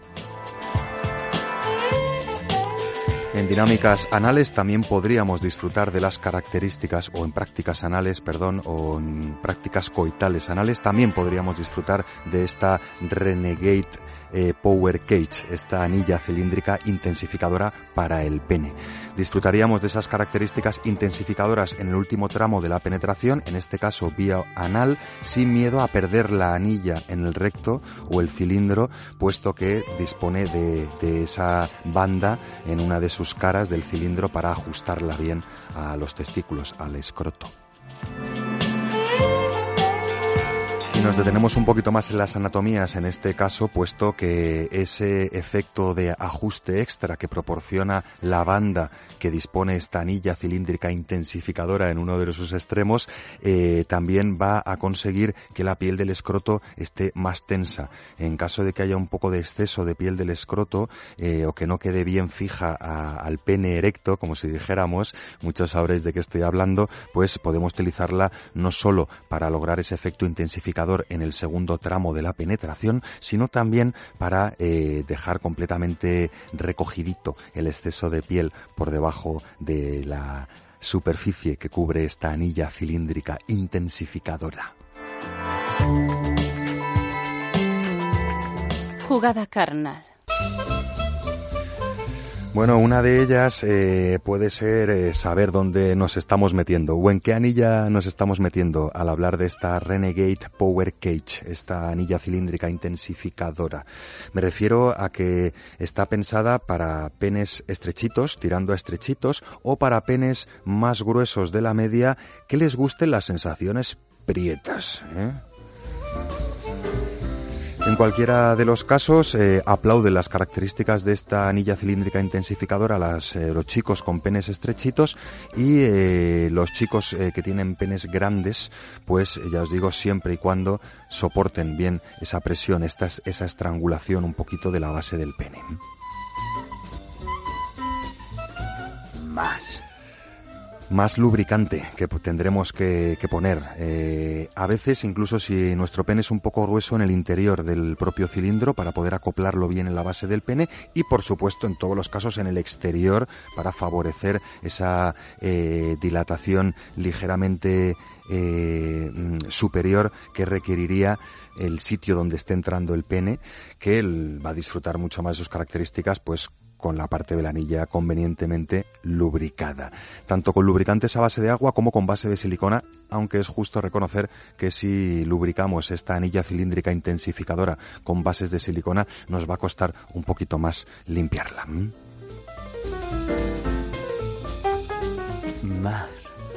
Bueno, más no sé si específicamente en lo que a jugadas carnales se refiere, pero sí en lo que a seguridad se refiere. Si tu pene es gordete, es tirando ancho y notas que esta anilla cilíndrica intensificadora aprieta notablemente, no estés anillado más de 10 minutitos o 12, ¿vale? Así evitamos disgustos posteriores en, en lo que a los vasos sanguíneos de tu pene pueda referirse. Esta atención hay que tenerla en cuenta con todas las anillas estranguladoras, intensificadoras o no, eh, sobre todo cuando la presión es notable, la estrangulación es notable. Y eso dependerá en este modelo de anilla intensificadora cilíndrica del grosor de tu pene.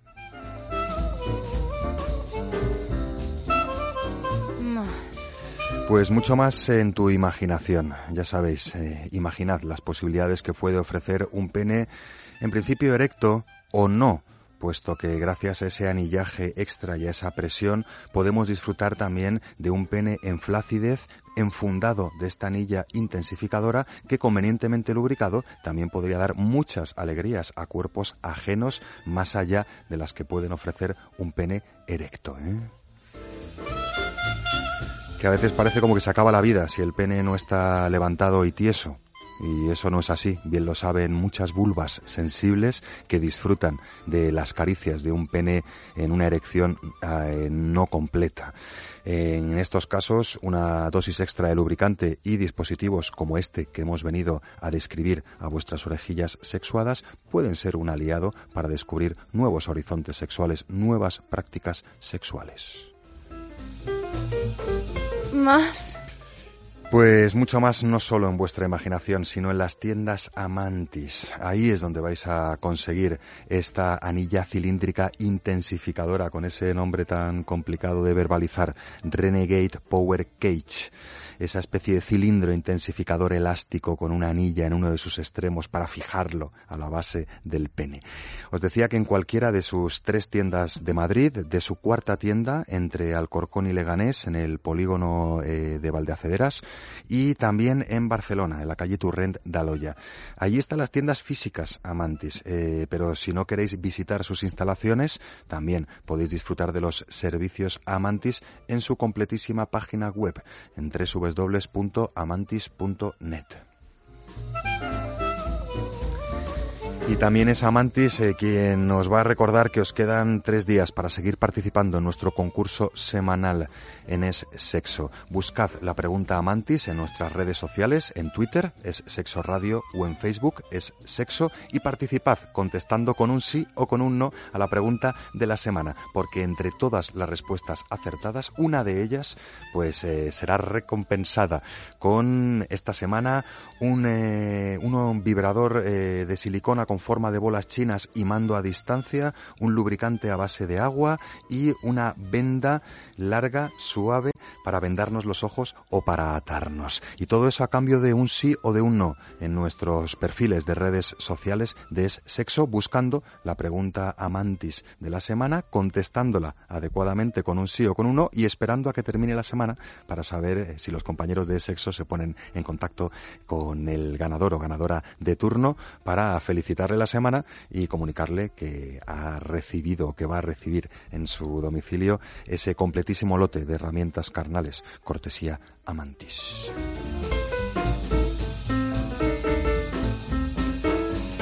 Y por cortesía de Amalio Varela ha ido esta señal que podéis escuchar a través del control en los mandos técnicos. Y bueno, por cortesía de un servidor, Oscar Ferrani, que va a seguir preparando más jugadas carnales para vuestras orejillas sexuadas el mismo lunes que viene. En el siguiente es sexo. Hasta entonces, no se olviden de jugar, que uno se divierte mucho y puede aprender una barbaridad. Buenas noches y buen sexo.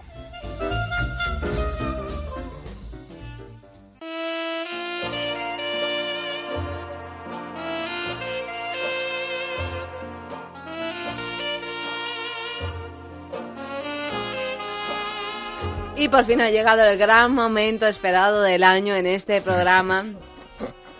Bueno, Sí. es que sí, ha llegado. Desgraciadamente, año tras año tenemos Creíamos que este no iba a llegar nunca y ha llegado Andrés Arconada. buenas, noches. Pero ya nos hemos liberado, ¿no? Sí, sí, Sí, yo ya, yo hemos ya la he liberado. visto y fue terminar Sí, de verla y haciendo respirar. del título, ya nos hemos liberado.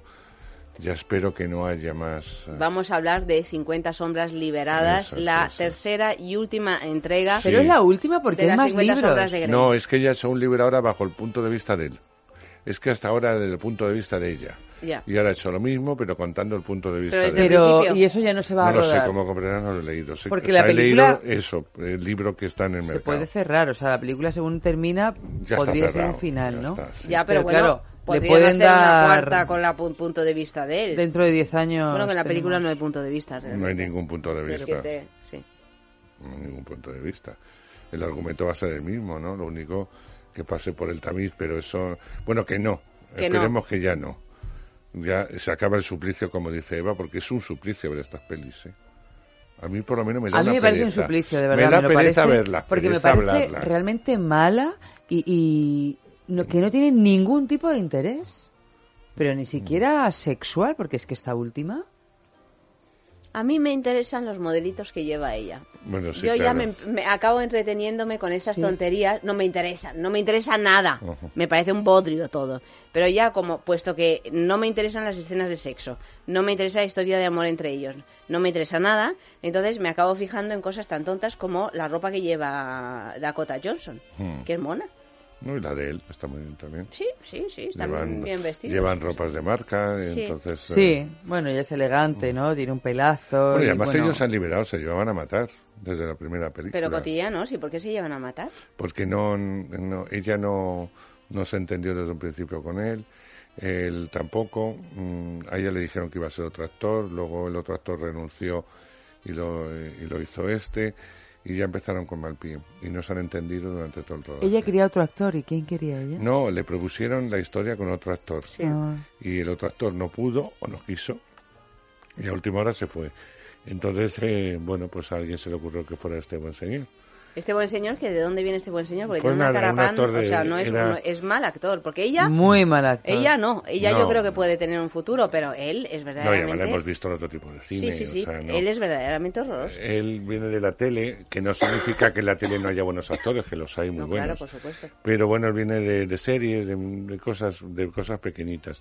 Ahora creo que saldrá una o dos películas que ha hecho después, que las películas en sí parece que tienen más forma, más contenido. Vamos a ver lo que da de sí. Yo creo, no creo que este chico tenga un futuro muy espléndido, ¿no? Mm. Igual que yo creo que ella sí. Eh, es una actriz que, que recuerda en su forma, en su forma, más que a su madre. eh, Su madre no, no la recuerda nada, yo creo. O- Aunque ya Sí, no sé, porque está tan operada Melanie Griffith que ya sí, no sé. Bueno, no, ¿Cuál es su rostro no, original? Pero vamos al registro original Ya. de Melanie, incluso, porque Melanie hacía cine ya con 14 Sí, 15 sí, sí. años. Eh, no me recuerda la forma de hacer de Melanie Griffith y me recuerda mucho la de su abuela, curiosamente.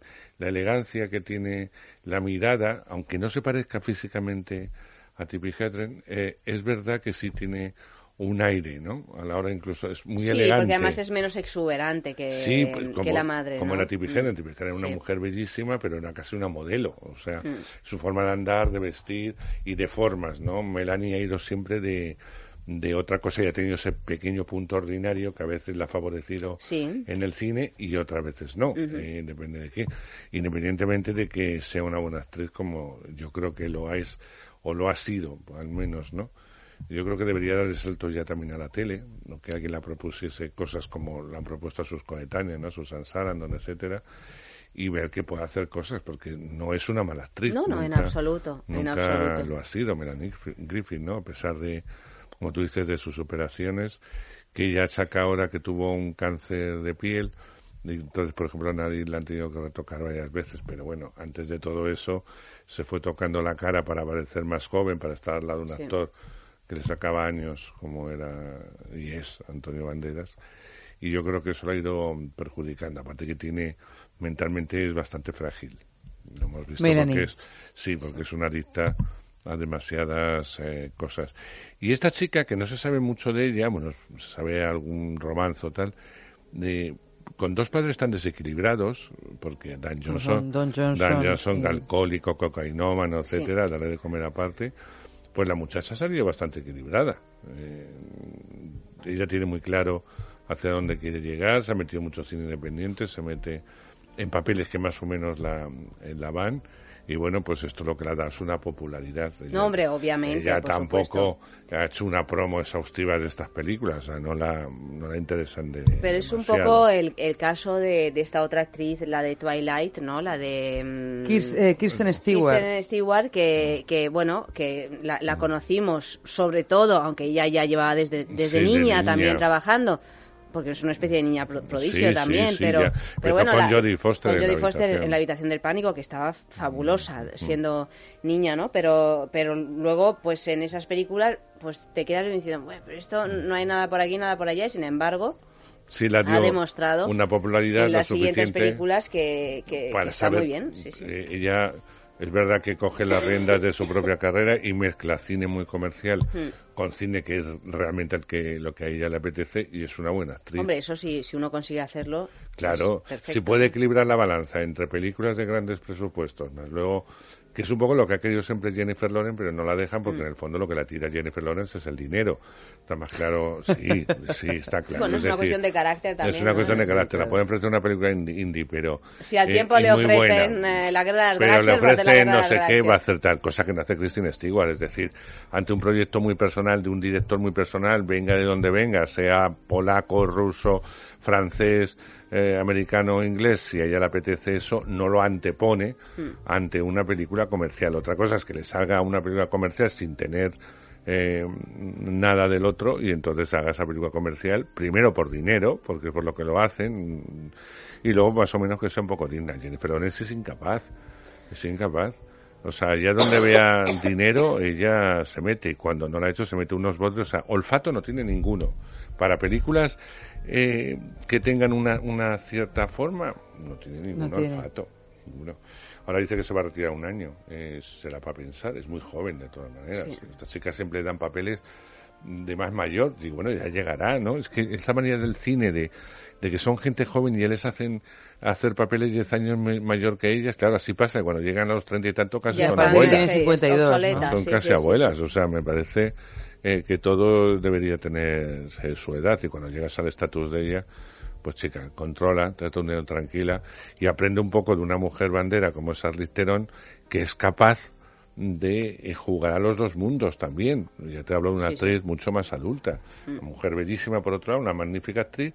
Pues bueno, que si tiene que hacer la mala de Superman, pongo un ejemplo, lo hace. Pero si luego quiere hacer una película mucho más serena y mucho más eh, independiente, pues la hace también, ¿no? O sea, a mí me parece mucho más, más coherente, ¿no? Bueno, volvemos a las 50 sombras liberadas, que como os decíamos es la tercera y última entrega de la trilogía que describe la turbulenta y sensual relación entre Anastasia y, Christa- y Christian. En esta ocasión, Grey accederá a los propósitos de Anastasia con tal de mantenerla a su lado.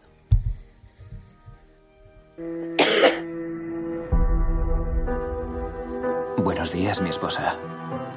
Buenos días, mi esposo. Señora Gray, mire por la ventana. Voy a llevarte de fin de semana. No puedo creerme que esta sea mi vida, que esté viviendo contigo.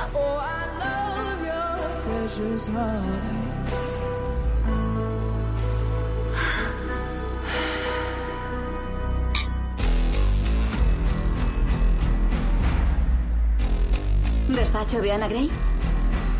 Recojo a las 5. Tal vez no haya terminado a esa hora. ¿Puedo conducir yo?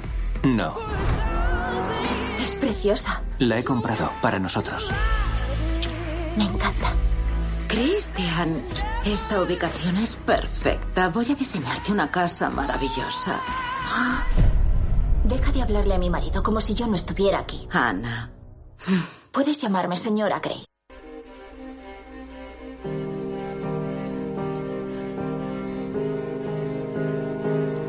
Bueno, eh, en, fíjate que, que a mí esta película, aparte de las tonterías de la, de la ropa y todo esto, cosa que no le ha pasado a, a Eva, me ha parecido menos mala que la anterior, siendo Fíjate, mala, ¿eh?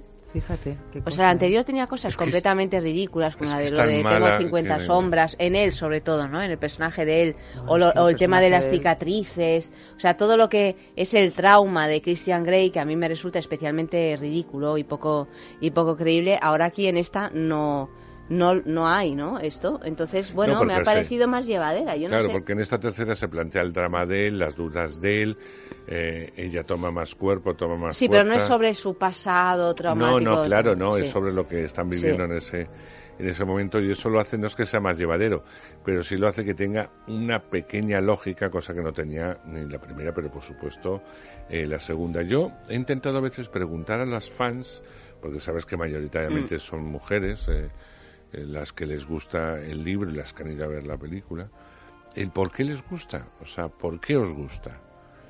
Y, y tampoco se ha una razón muy exacta eh, de por qué. Mm, Que sería una pregunta, por lo menos a desarrollar, de las fans de tal. Porque no me vale que no, mm, porque, porque te dicen esas cosas, no, porque refleja muy bien una posible relación. Pero tú has tenido ese tipo de relación, la, la- la conoces en alguna amiga tuya, en alguien conocido algo.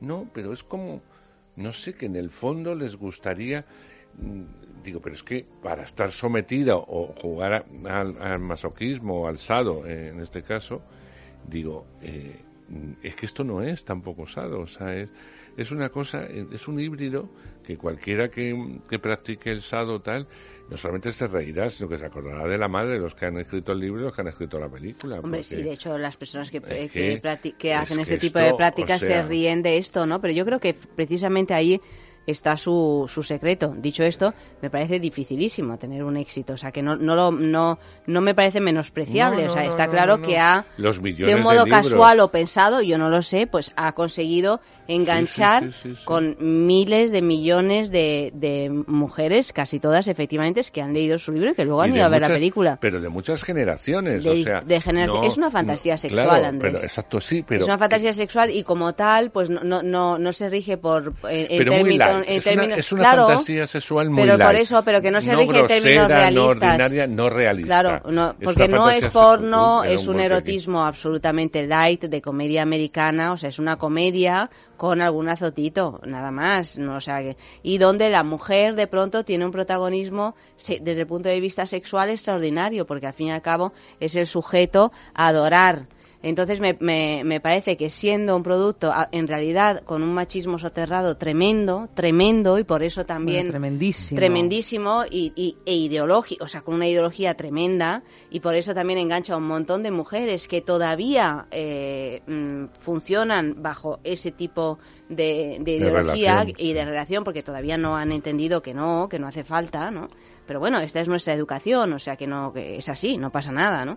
Eh, eh, pero lo revisten en una supuesta liberación, mira, en el, en el propio título de esta, en una supuesta liberación de la mujer, ¿no? En que, en la que es efectivamente el objeto a adorar, en- al que se le hacen no sé cuántos cunilingus al día, al que toda la juguetería erótica es para ella, la mejor ropa es para ella, los aviones privados son para ella y en honor a ella, aunque luego todo eso sea una mentira absoluta, ¿no? Pero es que bueno, la relación ya me parece ridícula, pero luego el malo de la historia, esa, es que ¿quién se puede creer eso? Esa obsesión que también le entra al otro, al, al malo, que no me acuerdo ahora cómo Sí, se bueno, da igual, sí. Pero, sí. eh, o sea, Pero eso también, la, la historia del malo también está al, servi- al servicio de todo esto, porque en realidad, ¿qué te está diciendo? Que esa mujer, de algún modo, hay que protegerla, porque es una pobre, desgraciada mujer que va a estar sometida a todo tipo mm, de posibles vejaciones y violaciones, ¿no? Aunque luego ella aparentemente se sabe defender sola, pero es mentira. Porque al final quien la defiende es él Es y quien él, la coge en claro sus brazos sí. es él, ¿no? Es que no... Sí, sí, es todo él. Al final es todo él el que realmente tiene el poder y el que de vez en cuando le deja a ella que haga su jueguecito de, de sí, poder. de ¿no? poder, pero por eso digo que es una fantasía sexual, ¿no? Porque qué mujer dentro de estos roles no ha imaginado pues una especie de príncipe azul que te, bueno, o sea, que te, por un lado te empotra en la pared, por otro te lleva flores el día de tal, por otro tiene un gabinete a lo barba azul, ¿no? Con todo tipo de juguetería sexual y está como, como un queso encima, ¿no? O, o bueno, cumpliendo ese prototipo de estereotipo sí, de, sí, un hombre guapo, de, claro. de hombre musculoso Sí, bueno, y tal. claro, Bueno, así, pues está bueno, pues claro que es todo una un alucine, hombre ¿no? ciclado, ¿no? Así como de, de gimnasio, con unas, con más Sí, con pecho que ella, ¿no? sí. Porque es Totalmente depilado, ¿no? Bueno, pues este tipo de, sí, de sí, cosa, de hombres, ¿no? sí. Es que- Pero a mí me parece que el machismo de esta película es muy superior a las demás. Me parece que es completamente moralizante, como todas, pero ya al final de esta película, donde él ya se cura y el curarse significa que renuncia a la práctica del BDSM, porque básicamente eso es lo que pasa, ¿no? Porque ya dices, bueno, si es que es verdad, ya me he enamorado. Ella tiene un Y la maternidad como fuente exclusiva de, de plenitud, ¿no? Porque es que, pero ¿cómo no vamos a seguir teniendo sexo si hay que darle manos a la criatura? O sea, ya el sexo se convierte en una herramienta de reproducción y cuando el sexo deja de ser esa cosa tan poderosa, él se cura. Porque ya no necesita tener sexo BDSM y llegar a un límite, porque en realidad ya es padre, ¿no? Y cuando eres padre, pues las cosas banales te dejan de importar. O sea, es que me parece de verdad moralizar. No, pero de verdad no lo veis así. Sí, sí, sí. Bueno, es que yo cuando estaba terminando la película, me- o sea, más allá de las típicas tonterías de siempre, de que si tengo que ir llevar estos zapatos, de que si, ay, que me hacen editora y prácticamente no he hecho nada porque en realidad mi marido es el que ha comprado la empresa y, bueno, o sea, lo de siempre. Pero ya ese final, mm, que parece que lo, lo ha escrito los del autobús naranja, o sea, es que me pareció horripilante. O sea que me parece la maternidad una cosa preciosa. Pero ya como la conclusión absoluta de que la felicidad tiene que pasar por la mano de la maternidad Sí, y sí. que el sexo mm, fogoso y a veces, bueno, mm, obsesivo incluso, puede llegar a significar una, pues no sé, una patología incurable y que lo único que puede curarte es el matrimonio, lo convencional. O sea, bueno, es que me parece como para dejar de hacer el programa y decir, Yo, miren, fíjate, caballeros, señoras. Cuando surgió todo el movimiento, ahora que estás diciendo eso, que lo apuntas muy bien, el movimiento este Me Too, eh, yo digo, ¿por qué en ninguna de ellas, aparte que está bien lo que te digan o no, estés de acuerdo o no, es- se acerca a películas de este género? Es decir, esto también hace mucho daño. Favorece de alguna forma el acoso, favorece eh, todo este tipo de cosas y al final es redentor, redentor para el hombre, una vez más. Sí, sí. Eh, y, y humillante en muchos momentos para la mujer. Yo no he visto una queja de un movimiento de actrices hacia una película de estas. Es una película de industria. No pasa nada porque os quejéis. No vale con decir es mala, no, sino que hay millones de lectores, que tú lo has dicho, de lectoras, que han leído ese libro, que son fanáticas de ese libro, a las cuales no se quieren enfrentar. Con lo cual yo creo que hay también un puntito eh, de miedo Bueno, claro. a, a la sí. hora de enfrentarse a, a lo que son... a movimientos eh, sociales que son verdaderamente muy consistentes y en los que las mujeres Ahí mm, está. eh, están en primera fila. Eh, Sí, pero este movimiento que ha surgido entre las actrices y sí. todo el mundial, yo no veo una queja ante eso, ante una serie de canciones que me parecen. eh, mira, esta semana, el, el martes concretamente, veía en Telecinco un reportaje en el que una psicólogo eh, se preguntaba si alguien había escuchado esas canciones. Las cosas que De dicen. reggaetón y todo tal, ¿no? a raíz de un vídeo que se está haciendo viral, que nadie está metiendo mano, de niñas de 12 y 13 años, eh, eh, frotándose los cuerpos entre sí, teniendo eh, posiciones sexys, las ves en toda la red sin ningún tipo de problema, con, según bailan una canción de moda, ¿sabes? Y son niñas de 12 y 13 años. Está pensado para excitar a los hombres. Sí, sí. O sea, más machista imposible. No ha habido una queja, ¿eh? O sea, hay queja de psicólogos o tal, o de la propia policía que está viendo eso, que esto no es, esto no es muy normal. Pero yo no he visto una queja formal sobre eso. Y aprovechaban para poner una serie de canciones, muchas de reggaetón, incluso alguna otra antigua, en las que se, se habla de maltrato, se habla de acoso, se habla de violación incluso, de encerrarla en una habitación y pegarla libremente porque es lo que te gusta, incluso en castellano, estas letras, ¿eh? no en inglés. Sí, que no tienes que hacer ningún esfuerzo, No, ¿no? no, no, no. Y ahí siguen esos grupos cantando esas canciones, Bueno, aquí hemos vendiéndolas hecho programas enteros sobre Lo sé, los lo contenidos de, de canciones. Pero que yo no veo una denuncia por parte de movimientos feministas Mm. ante esto. Ante esto, esto es inaudito. A mí me parece, y, y me enfada muchísimo. Mm. Digo, pues esto los medios lo tienen que dar a conocer, que me parece muy bien, pero luego, en vez de tanta protesta con los acosos con los productores, que está muy bien, está muy bien, y el mundo del cine y todo, todo ese cine, esto, al mundo del cine, coño, exténdelo un poquito más. ¿eh? Y hay películas que estáis haciendo desde grandes distribuidoras que a mí me parecen, como esta, una auténtica vergüenza y un auténtico acoso a la mujer. Es denigrante para la mujer, eso estoy de acuerdo con Eva. Y esta tercera, que se deje ver mejor, que puede que tenga razón. A mí como no me gusta ninguna, me da un No poco sé, igual. y- pero no lo sé, porque a Eva, por ejemplo, le, le pareció pero bueno, peor. que se- que Pero se me pareció ver- peor también por este tipo de cosas, Claro, ¿eh? Porque, que se deje ver bueno, mejor. y aparte me pareció peor, perdón que te corte Andrés, No, porque es que ya nada. obsesionada con el final, porque ya lo de convertirlo en thriller. Pues eso, sí, sí, sí. Sí, bueno, sí, lo estaba diciendo. sí. Claro, exactamente eso, Claro, o sea, lo de eso. convertirlo en thriller y que de repente el malo, que es el malo que hemos visto en, en las películas de Antena 3, ¿no? El Sí, que de sí, repente eh, descubres, es verdad, que te he estado viendo Pero en la durante dos años no había también un poco de thrillers, que ya no me acuerdo la segunda, la pero segunda también, Sí, no había- también, al había final un Sí, malo. pero apuntaba ella una apuntaba amante porque ya, de él. evidentemente porque... Eso, la amante, La de él, de que él, le quería que iba con la matar y pistola. tal. No, pero es que aquí es un señor No, no, ya al no. que él lo ha estado viendo porque había sido el jefe de ella y, y- y no te acuerdas y de repente te llega la luz y Dios mío, que es que... que... Que Mujer Blanca Soltera Busca una película fascinante, Fascinante. pero que ya pasó. ¿no? Ya. Es que es el mismo ya- argumento ya- una tras otra. Pero ya se ha hecho, es lo que Ya tú se ha hecho y, y se ha hecho muy bien. Sí. Si tú quieres hacer algo igual, bueno, pues oye, de intenta verdad los mejorarlo, es que- mejorar. No, es, es- yo creo que yo creo que lo explicó Ayanta o lo contaba Ayanta cuando hablábamos de la primera, cuando decía eh, son libros en este caso eh, en el que se mete una serie de datos y parece que está escrito por un ordenador en vez de por Sí, un sí, pero por tal una cual, persona. tal cual. Esto funciona, esto funciona. Yo creo que se da a probar a una serie de mujeres a la hora de leer y ellas mismas indican por dónde quieren que vayan o con lo que les gusta o lo que les horroriza o lo que suavizan. Y sobre eso se crea un libro. Se crea un libro y luego resulta ser un libro de éxito y lo que hay que hacer es continuar en esa línea hasta llegar a una tercera parte descabellada. Que yo insisto que se puede ver mejor dentro de que me aburren igualmente, pero bueno, es verdad que la vi mejor, pero digo, el mensaje es terrible. Pero desde la primera hasta la última secuencia. Entonces, me indigna que no se indignen las mujeres ante lo que te están contando. Es que no me vale con que sea una fantasía sexual. Pero no me lo cargues de moralina, no me lo cargues de mentira sí, y no me humilles. Estás, está, es que es lo que yo, cuando hablaba con algunas de estas, le decía, pero no te das cuenta que es humillante. Ya, Ay, pero no, pero es Andrés, que tú no si no entiendes. sé- Y entonces te dicen esa tontería No, absurda que es, no entiendes el, sado. Digo, pero ¿qué dices que no entiendo el sado? El sado no es cuestión de humillar. no, es un juego sexual, consentido, pero no es una cuestión de humillación.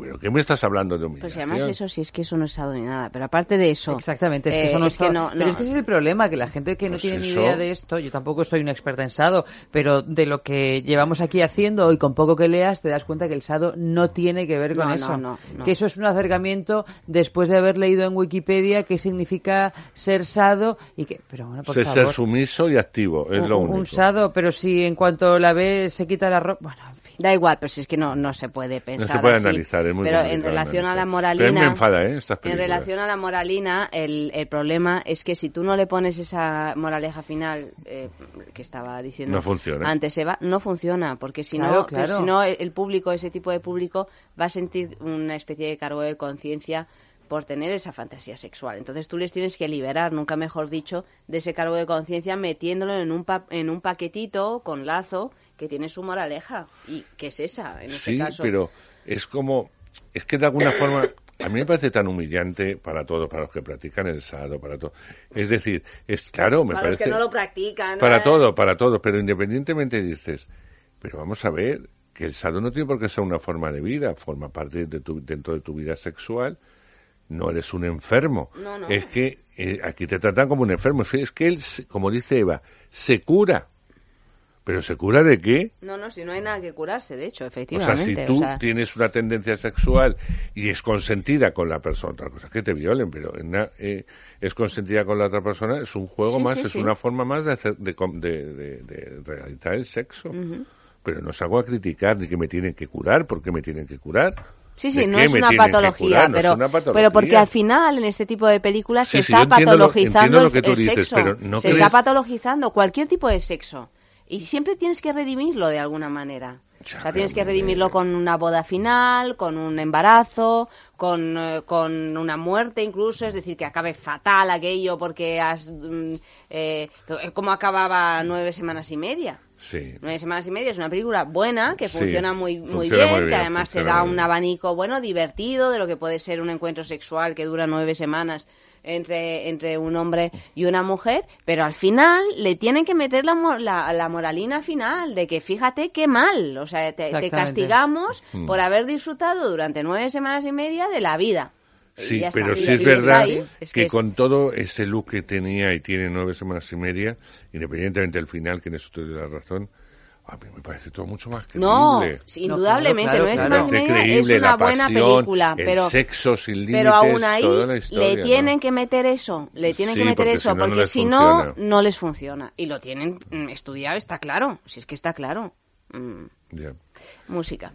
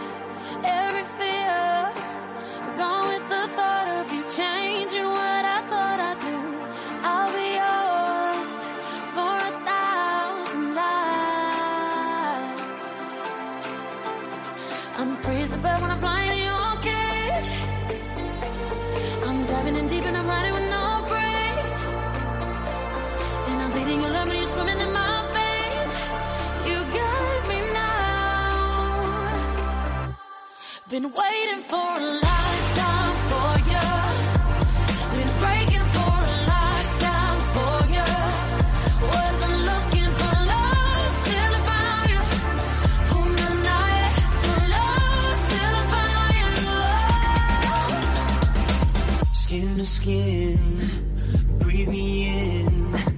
Fill with your kiss on your lips, I'm made of ecstasy. I'll be yours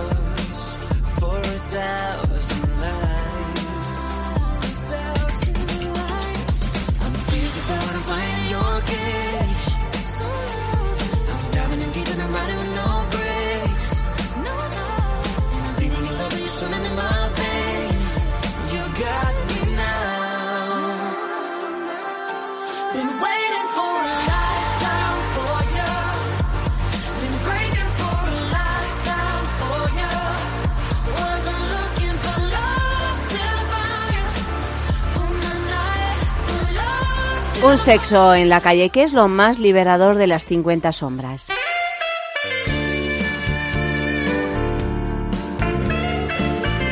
La verdad es que nada me parece liberador, me parece una chorrada. Si tengo que ser sincera, mm, no me gusta nada, ni el papel de él ni el de ella, muy tópicos.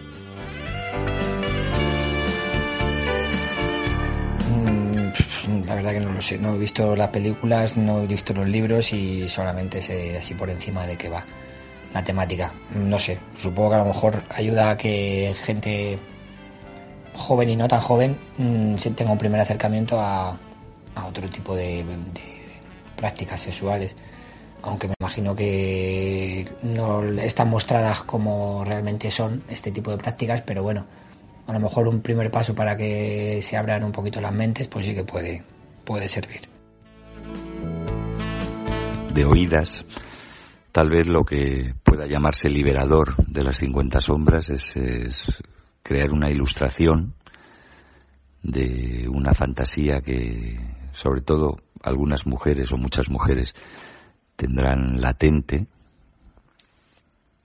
sobre un personaje masculino de novela rosa, eh, millonario, atractivo y además transgresor, no solo, no solo porque es dominador y juguetón, y, sino porque además eh, es contrario a, todo el discurso igualitarista y antiacoso que hay. Es decir, muchas veces eh, no es que no sepamos lo que queremos, sino que lo queremos todo. De las 50 sombras, lo más liberador es, si acaso, que haya puesto en el punto de mira y en la palestra ahí para que todo el mundo vea y sienta un aspecto de la sexualidad que se relacionaba con la oscuridad y que no tiene nada que ver con la oscuridad.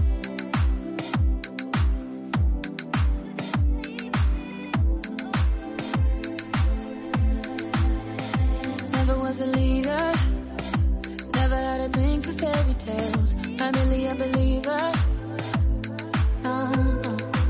Small voice in the quiet.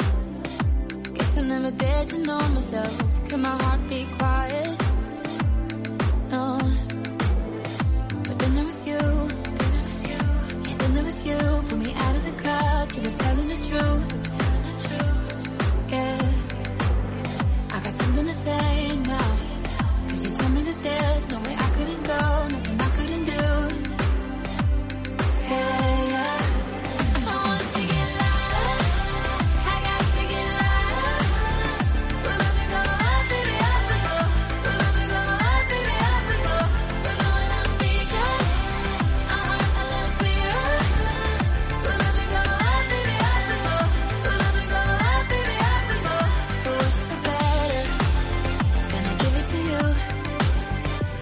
capital letters.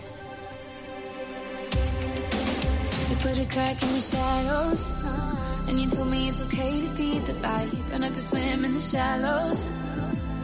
No, no. And I wanna get drunk with you.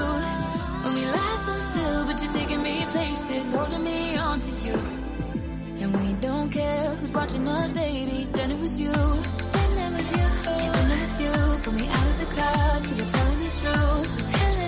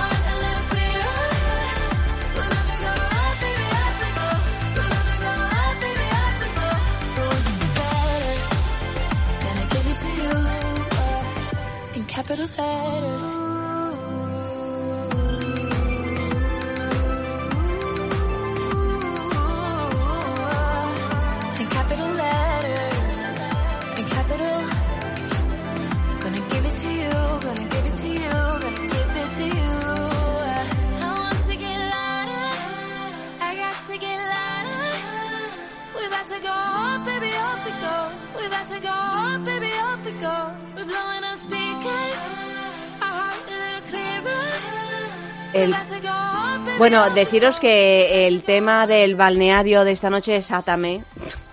Claro, no. eh, No la peli. No, no la peli, sino Átame. Eh, podéis participar en nuestro Twitter, arroba es sexo radio, en el Facebook es sexo.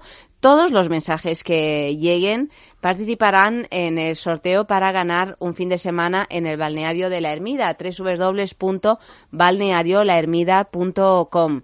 Eh, entre todos los mensajes, pues elegiremos el que más nos guste. Ya sabéis que el balneario está en los picos de Europa, que es un lugar, es, sí, es, este sí, que liberador, totalmente, porque chapotear en esas aguas minero-medicinales, pues eh, es una experiencia liberadora, quizá más que las 50 sombras.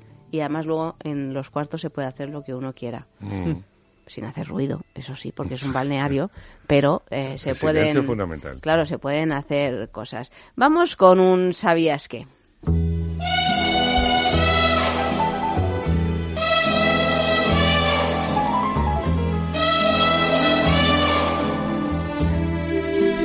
Los productores decidieron rodar dos entregas simultáneamente, 50 sombras más oscuras y 50 sombras liberadas, esta última acerca de Ana y Christian después de haberse casado.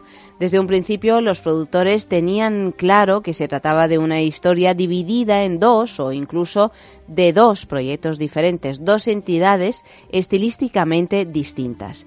Esta decisión se vio reforzada por la contratación de James Foley para dirigir ambas entregas, debido a su experiencia en la realización simultánea de capítulos de la muy aclamada serie House of Cards.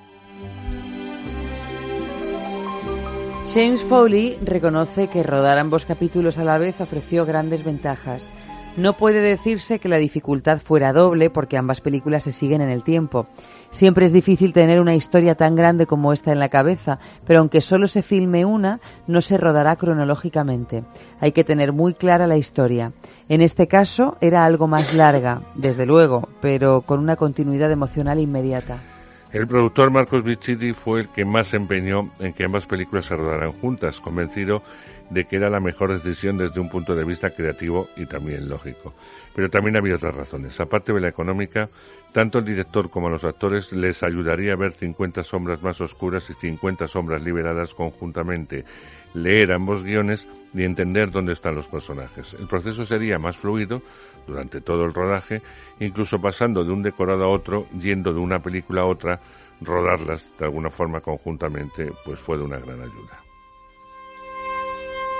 Esta última entrega transcurre inmediatamente después de 50 sombras liberadas, por lo que gran parte de los elementos del diseño se crearon y construyeron entonces. Sin embargo, el mundo de Ana y Christian no tiene nada de estático y los cambios en sus personajes no solo se reflejan en el vestuario, sino también en el entorno. La actriz Dakota Johnson señala que al principio de 50 sombras de Grey conocimos a una chica joven que nunca se maquillaba y era incapaz de combinar dos colores para vestirse. Era bastante ingenua y no le importaba mucho su aspecto. A medida que transcurre 50 sombras liberadas, descubrimos a una mujer joven que se cuida, se viste con elegancia, que sabe mandar en su vida profesional y privada, que entiende su cuerpo y su sexualidad. Tiene una opinión, dice lo que piensa y todo esto se traduce en su aspecto y en su ropa, dicen los creadores de la peli. Sí, como dice Ayanta, le daremos la razón, porque Y no, claro. a poco más. Eh, en fin, el rodaje empezó el 16 de febrero del 2016 y se dividió de la forma siguiente: 42 días para 50 sombras liberadas, 44 días para 50 sombras más oscuras y 17 para rodar escenas de ambas películas el mismo día. Esta última entrega se rodó en decorados naturales y estudios de Vancouver, además de cinco días en Whistler, Columbia Británica, que hace las veces de la estación alpina de Aspen, y tres días en el sur de Francia y, por supuesto, dos días en París.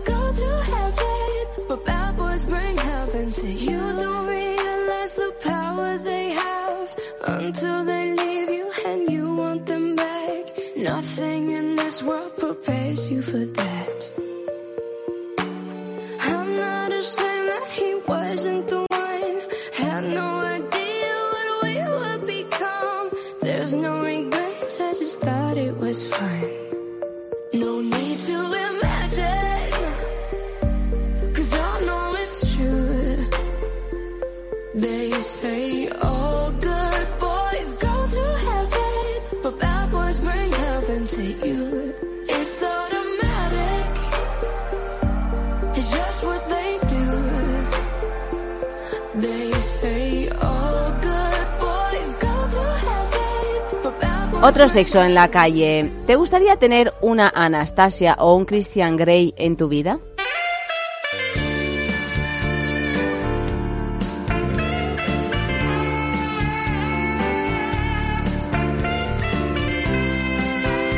No me gustaría nada tener ni al personaje masculino ni al femenino. En realidad no me gusta nada. Pues la verdad que, hombre, un Christian Grey seguro que no, por descontado. Y una Anastasia, pues la verdad que creo que tampoco.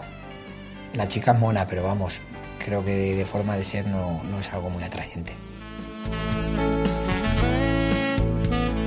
Francamente no me gustaría tener ni Anastasias ni Cristians ni, ni nada que se le parezca en mi vida. Igual para divertirme un fin de semana, pues cualquiera de los dos o incluso juntos me valen. No soy muy partidario de roles extremos de, de sumisión y de dominación. Puntualmente, como un juego, siempre es divertido. Como un modo de vida, en mi caso no.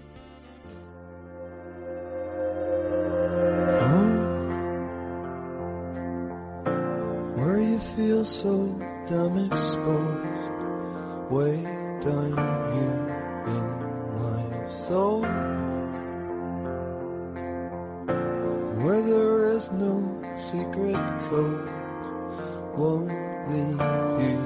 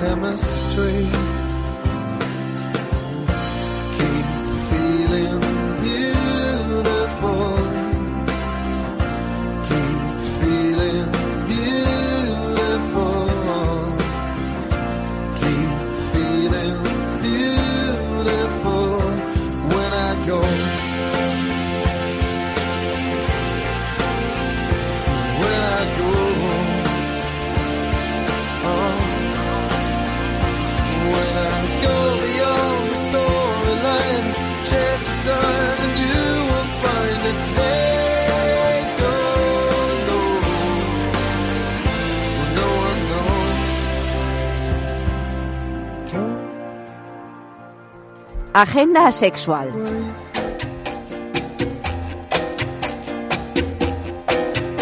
Hasta el 22 de abril en el Museo Nacional Thyssen-Bornemista la exposición Paloma Navares del Jardín de la Memoria, en la que se propone una relectura desde la perspectiva de género de la figura de Eva, motivo iconográfico clásico en la historia del arte. Y este sábado se celebra en el Ateneo Mercantil de Valencia el Festival LGTBI No Closer Winter Edition 2018. Actuarán, entre otros artistas, Azúcar Moreno y la drag queen Kika Loras. Y volvemos a Madrid para otra fiesta, esta vez el BDSM Munch en la Evolution Private Club, un encuentro donde se da la bienvenida a quienes quieran iniciarse en el mundo BDSM.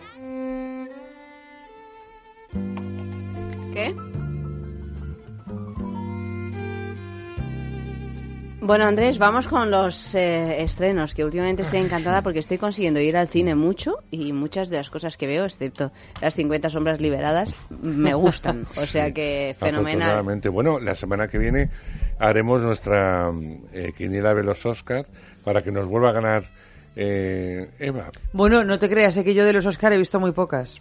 Bueno, pero de las que están nominadas, eh, yo he visto Es que todas los ya. Oscars es más difícil porque hay muchas nominadas para cada categoría. Son Sí. como hasta 10, ¿no? Pero solamente en película. Eh, Los demás son cinco actores. Pero ¿cómo ponen 10 películas? O sea, a mí me parece una barbaridad, ¿no? Es un poco absurdo porque además ya se ve que las, en cualquier caso la Son cosa está siempre en entre... cinco. En cinco. Sí, pues eso. Pero bueno. Pero bueno, eh, hablamos de eso porque poco a poco entre nominaciones a mejor actriz, actor, película van llegando, como os decíamos, y ya se completarán todas y por eso la semana que viene haremos nuestro particular eh, juego.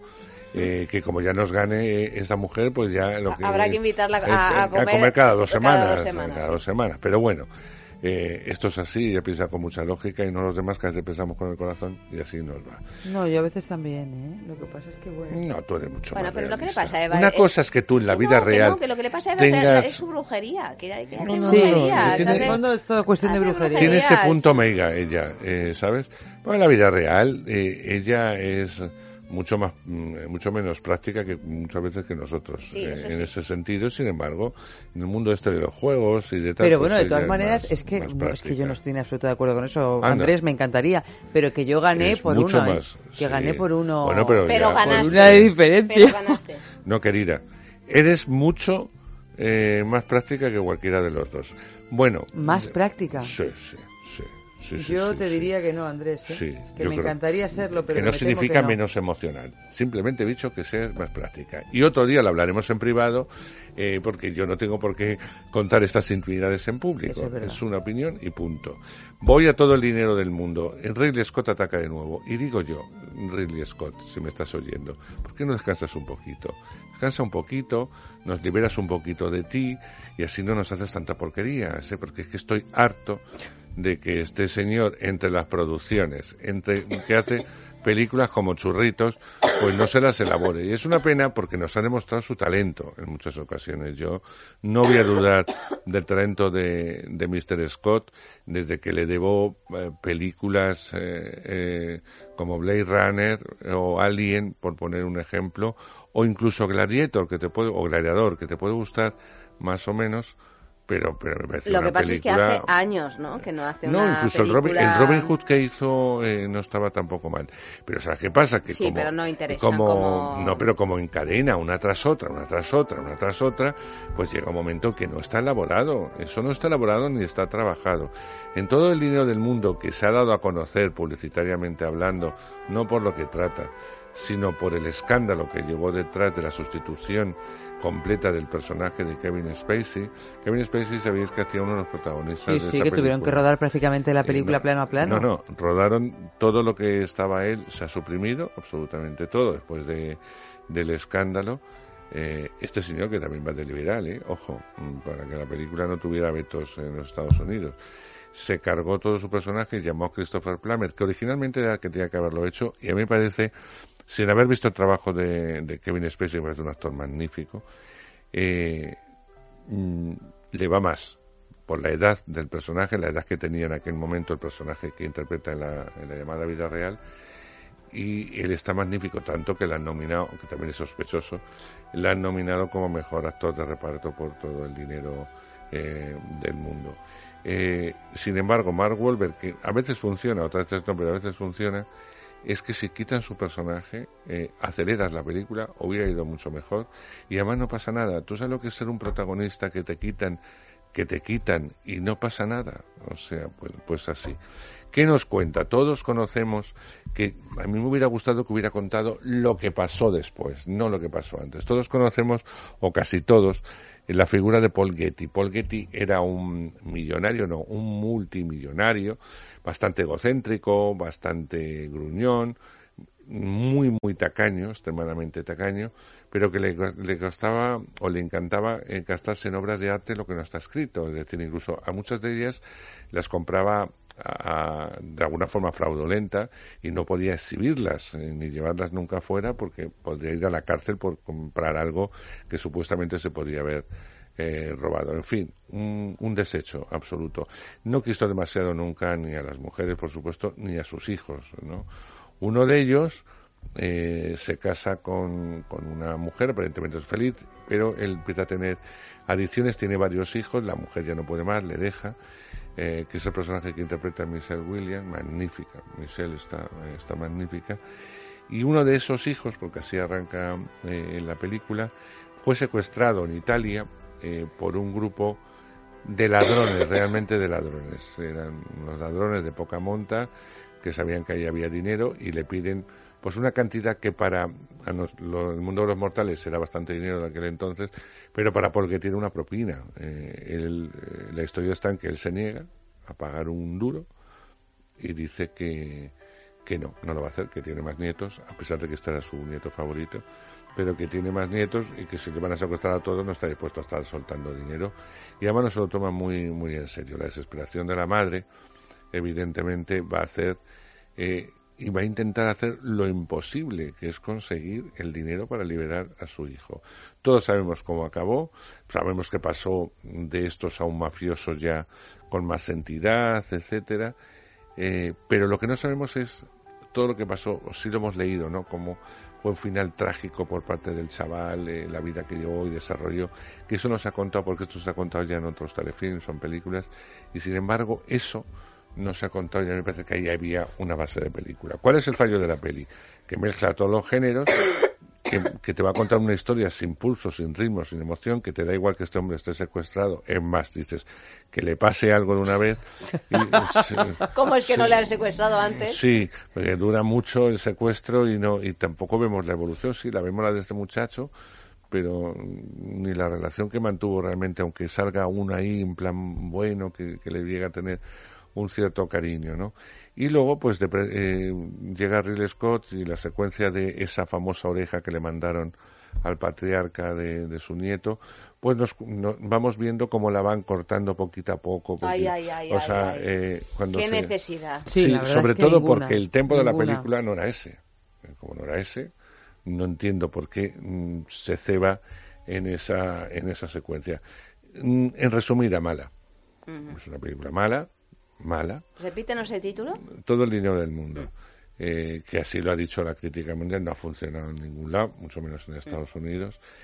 Eh, espérate, yo, yo creo que le van a dar el Oscar eh, de reparto al, al actor de reparto, que es un actor protagonista, pero bueno, le han puesto en reparto Son Rockwell, el, el ayudante del sheriff y enemigo. Está extraordinario en tres anuncios en las Y afueras. está maravilloso, o sea que creo que será él el que se lleve el Oscar al final por, por esa película.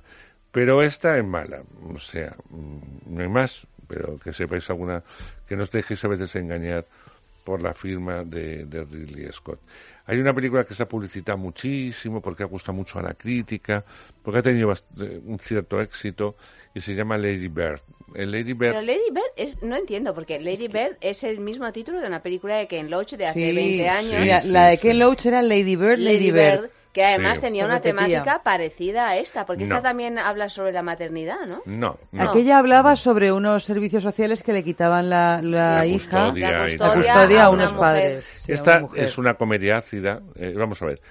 eh, cuando os cuente el argumento la habéis visto, es una película que se ha visto. Yo tampoco entiendo esa pasión que despierta entre mis compañeros críticos esta peli, porque yo creo que es una película indie, efectivamente producida por una gran multinacional, pero de formato independiente, eh, que se deja ver muy bien, que las dos actrices, las dos actrices protagonistas son magníficas. Eh, Suárez Ronan eh, es una actriz muy joven que tiene un futuro inmenso, ya la hemos visto en alguna que otra peli y, sabe, es camaleónica, sabe eh, transformarse en sí misma, pero el argumento lo hemos visto. Lo que pasa es que tiene a veces gracia, eh, es reconocible y es que yo creo que las madres eh, la van a entender también muy bien, porque de alguna forma sí cuenta casas, hombre, eh, muy extremos, pero sí cuenta a veces la relación que mantenéis eh, eh, madres e hijos en una edad muy determinante, como ya son eh, él termina unos estudios, saltar prácticamente a la universidad eh, y lleva unos arrastres emocionales eh, que se quieren pero se odian. O sea, es complicado, pero es una relación así. Hablamos de una chica que no es nada conformista, que vive realmente no en un barrio bajo, pero tampoco en un barrio que a ella eh, le permita eh, expandirse y ser lo que ella quiere ser. Ella se hace llamar a sí misma Lady Bird, por eso todos la llaman Lady Bird. Tiene una amiga un tanto marginal, muy buena persona, pero que ella maneja a su antojo. Eh, y tiene una relación con la madre tortuosa, absolutamente tortuosa. Puede pasar del amor al odio, pero por parte eh, de las dos. Ella quiere irse a una universidad lejana, no a o a una universidad cercana, no hay dinero para eso, pero ella insiste porque quiere abandonar todo lo que le rodea en esa vida cotidiana. Y en esa vida cotidiana, pues vamos a ver a ese novio mm, que parece que le gusta pero no, a ese chuleta que es lo que realmente le va.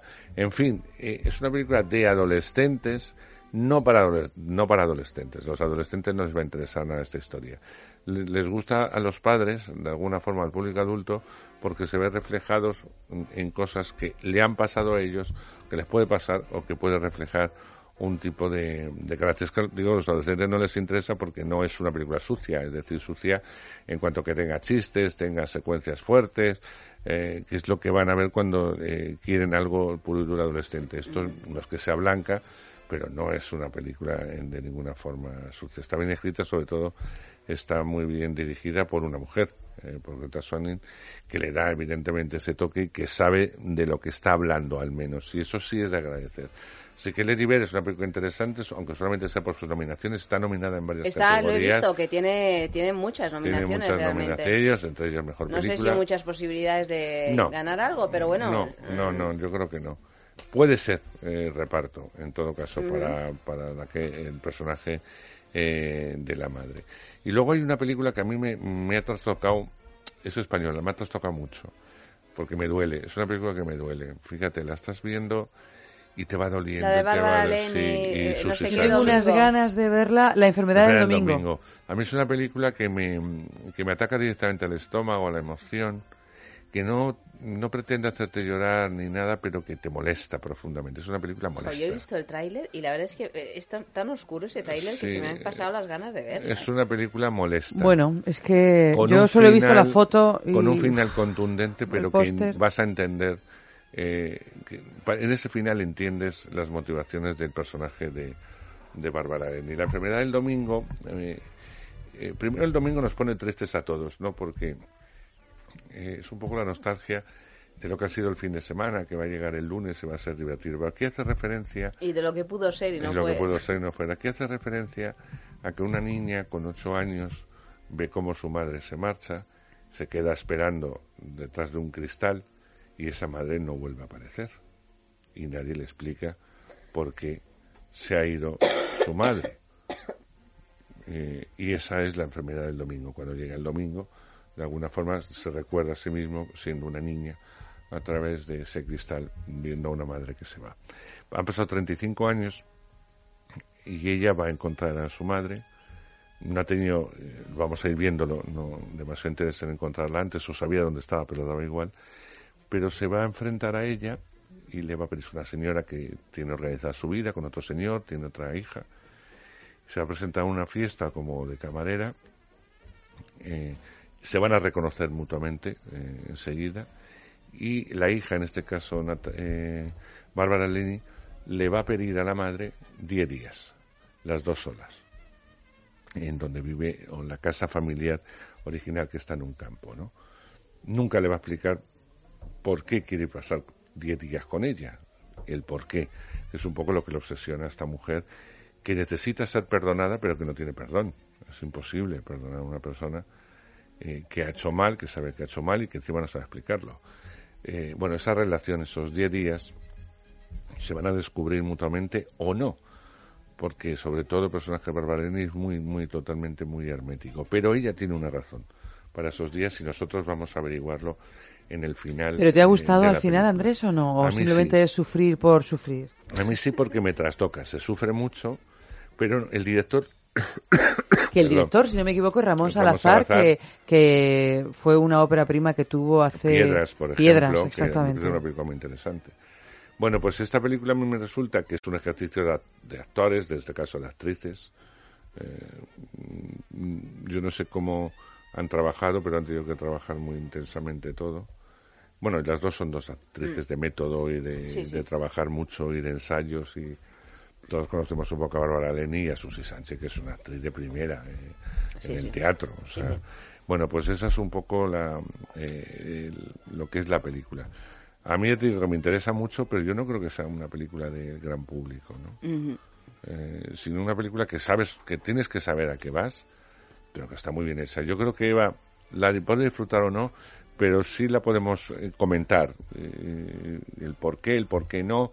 Es una película que sales del cine y, y vas buscando explicaciones y tú das explicaciones a cosas que los personajes plantean, pero que no solucionan, o aparentemente no solucionan. Y, y según las ves, cada uno tiene distintas eh, opiniones. No, no, pues ya cuando hace este gesto, cuando mira o cuando no sé qué, ya le está diciendo, ah, pues yo eso no me he fijado. Y, y al revés, ¿no? Quiero decirte, es una película que se complementa mucho con el espectador si estás atento a lo que te cuenta. Por eso me parece que, que el cine que, que te hace ejercitar un poco, que no te hace relajarte, que te hace meterte en una historia muy dura, por otro lado, eh, pues a mí me gusta, porque me, me descoloca un poco de lo... Es que estamos muy acostumbrados que todo lo, ya está muy masticadito, o sea, que de vez en cuando el cine también sirva para otro tipo de cosas y, y de encuentros, ¿no? Así que bueno, pues estos son algunos de los estrenos. Uno más, Andrés. Pues mira, eh, te voy a hablar de En la sombra. En la sombra es otra película también de madre. En este caso, De madre, que ya es madre, género sí, en sí mismo. Es en sí mismo. Ujú. Katy Fatin es un director, entre otras cosas hizo El Muro, un director de origen turco, pero que es alemán y trabaja en Alemania y su cine ha sido muy premiado en todos los festivales. Fatin aquí siempre que va a algún festival gana algún premio. Entonces ha logrado algo que por otro lado la actriz quería hace mucho ti- tiempo. Diane Kruger es una actriz alemana, pero que normalmente trabaja en el cine norteamericano y además trabaja sin acento. Normalmente incluso puede hacer de americana porque no tiene, no tiene acento, pero ella es alemana. Y siempre estaba buscando un vehículo para trabajar de nuevo en el cine alemán y en su idioma, ¿no? Así que cuando Fatih Akin le la propuso ser la protagonista de En la sombra, pues Diane Kruger se sintió muy feliz y la ha aceptado. Lo mejor de la película es ella, es decir, el trabajo de esta mujer es impresionante. La película es que tiene muchos altibajos y ya la hemos visto. A lo mejor la hemos visto encarnada por un hombre, pero mm, hemos visto un poco la temática. Pero no obstante, yo, la vi bastante bien. Hablamos de una mujer casada con un niño, más o menos felices y tal, y mm, no puedo decir cómo, pero mm, va a haber algo tremendo que hace que su marido y su hijo mueran. Eh, se encuentran los culpables, que son eh, un grupo de neonazis, eh, pero pueden salir de la cárcel. Entonces ella está empeñada en el juicio y en todo, en que no pueden salir, en que quiere justicia a toda costa.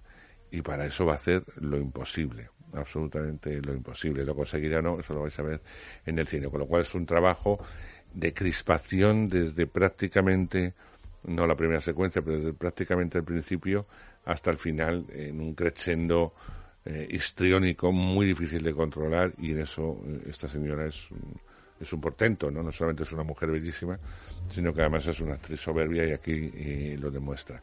Así que bueno, la mujer en esta ocasión eh, es una de las grandes eh, protagonistas de esta semana. Está Michelle Williams, está, como os decíamos, Bárbara Leni y Susi Sánchez, está Diane Kruger, así que, eh, bueno, con papeles potentes.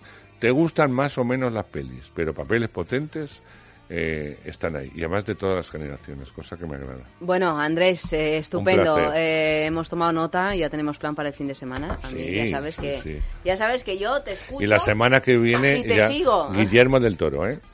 Sí. Ya La semana que viene la forma Yo del ya agua. la he visto, ya la he visto.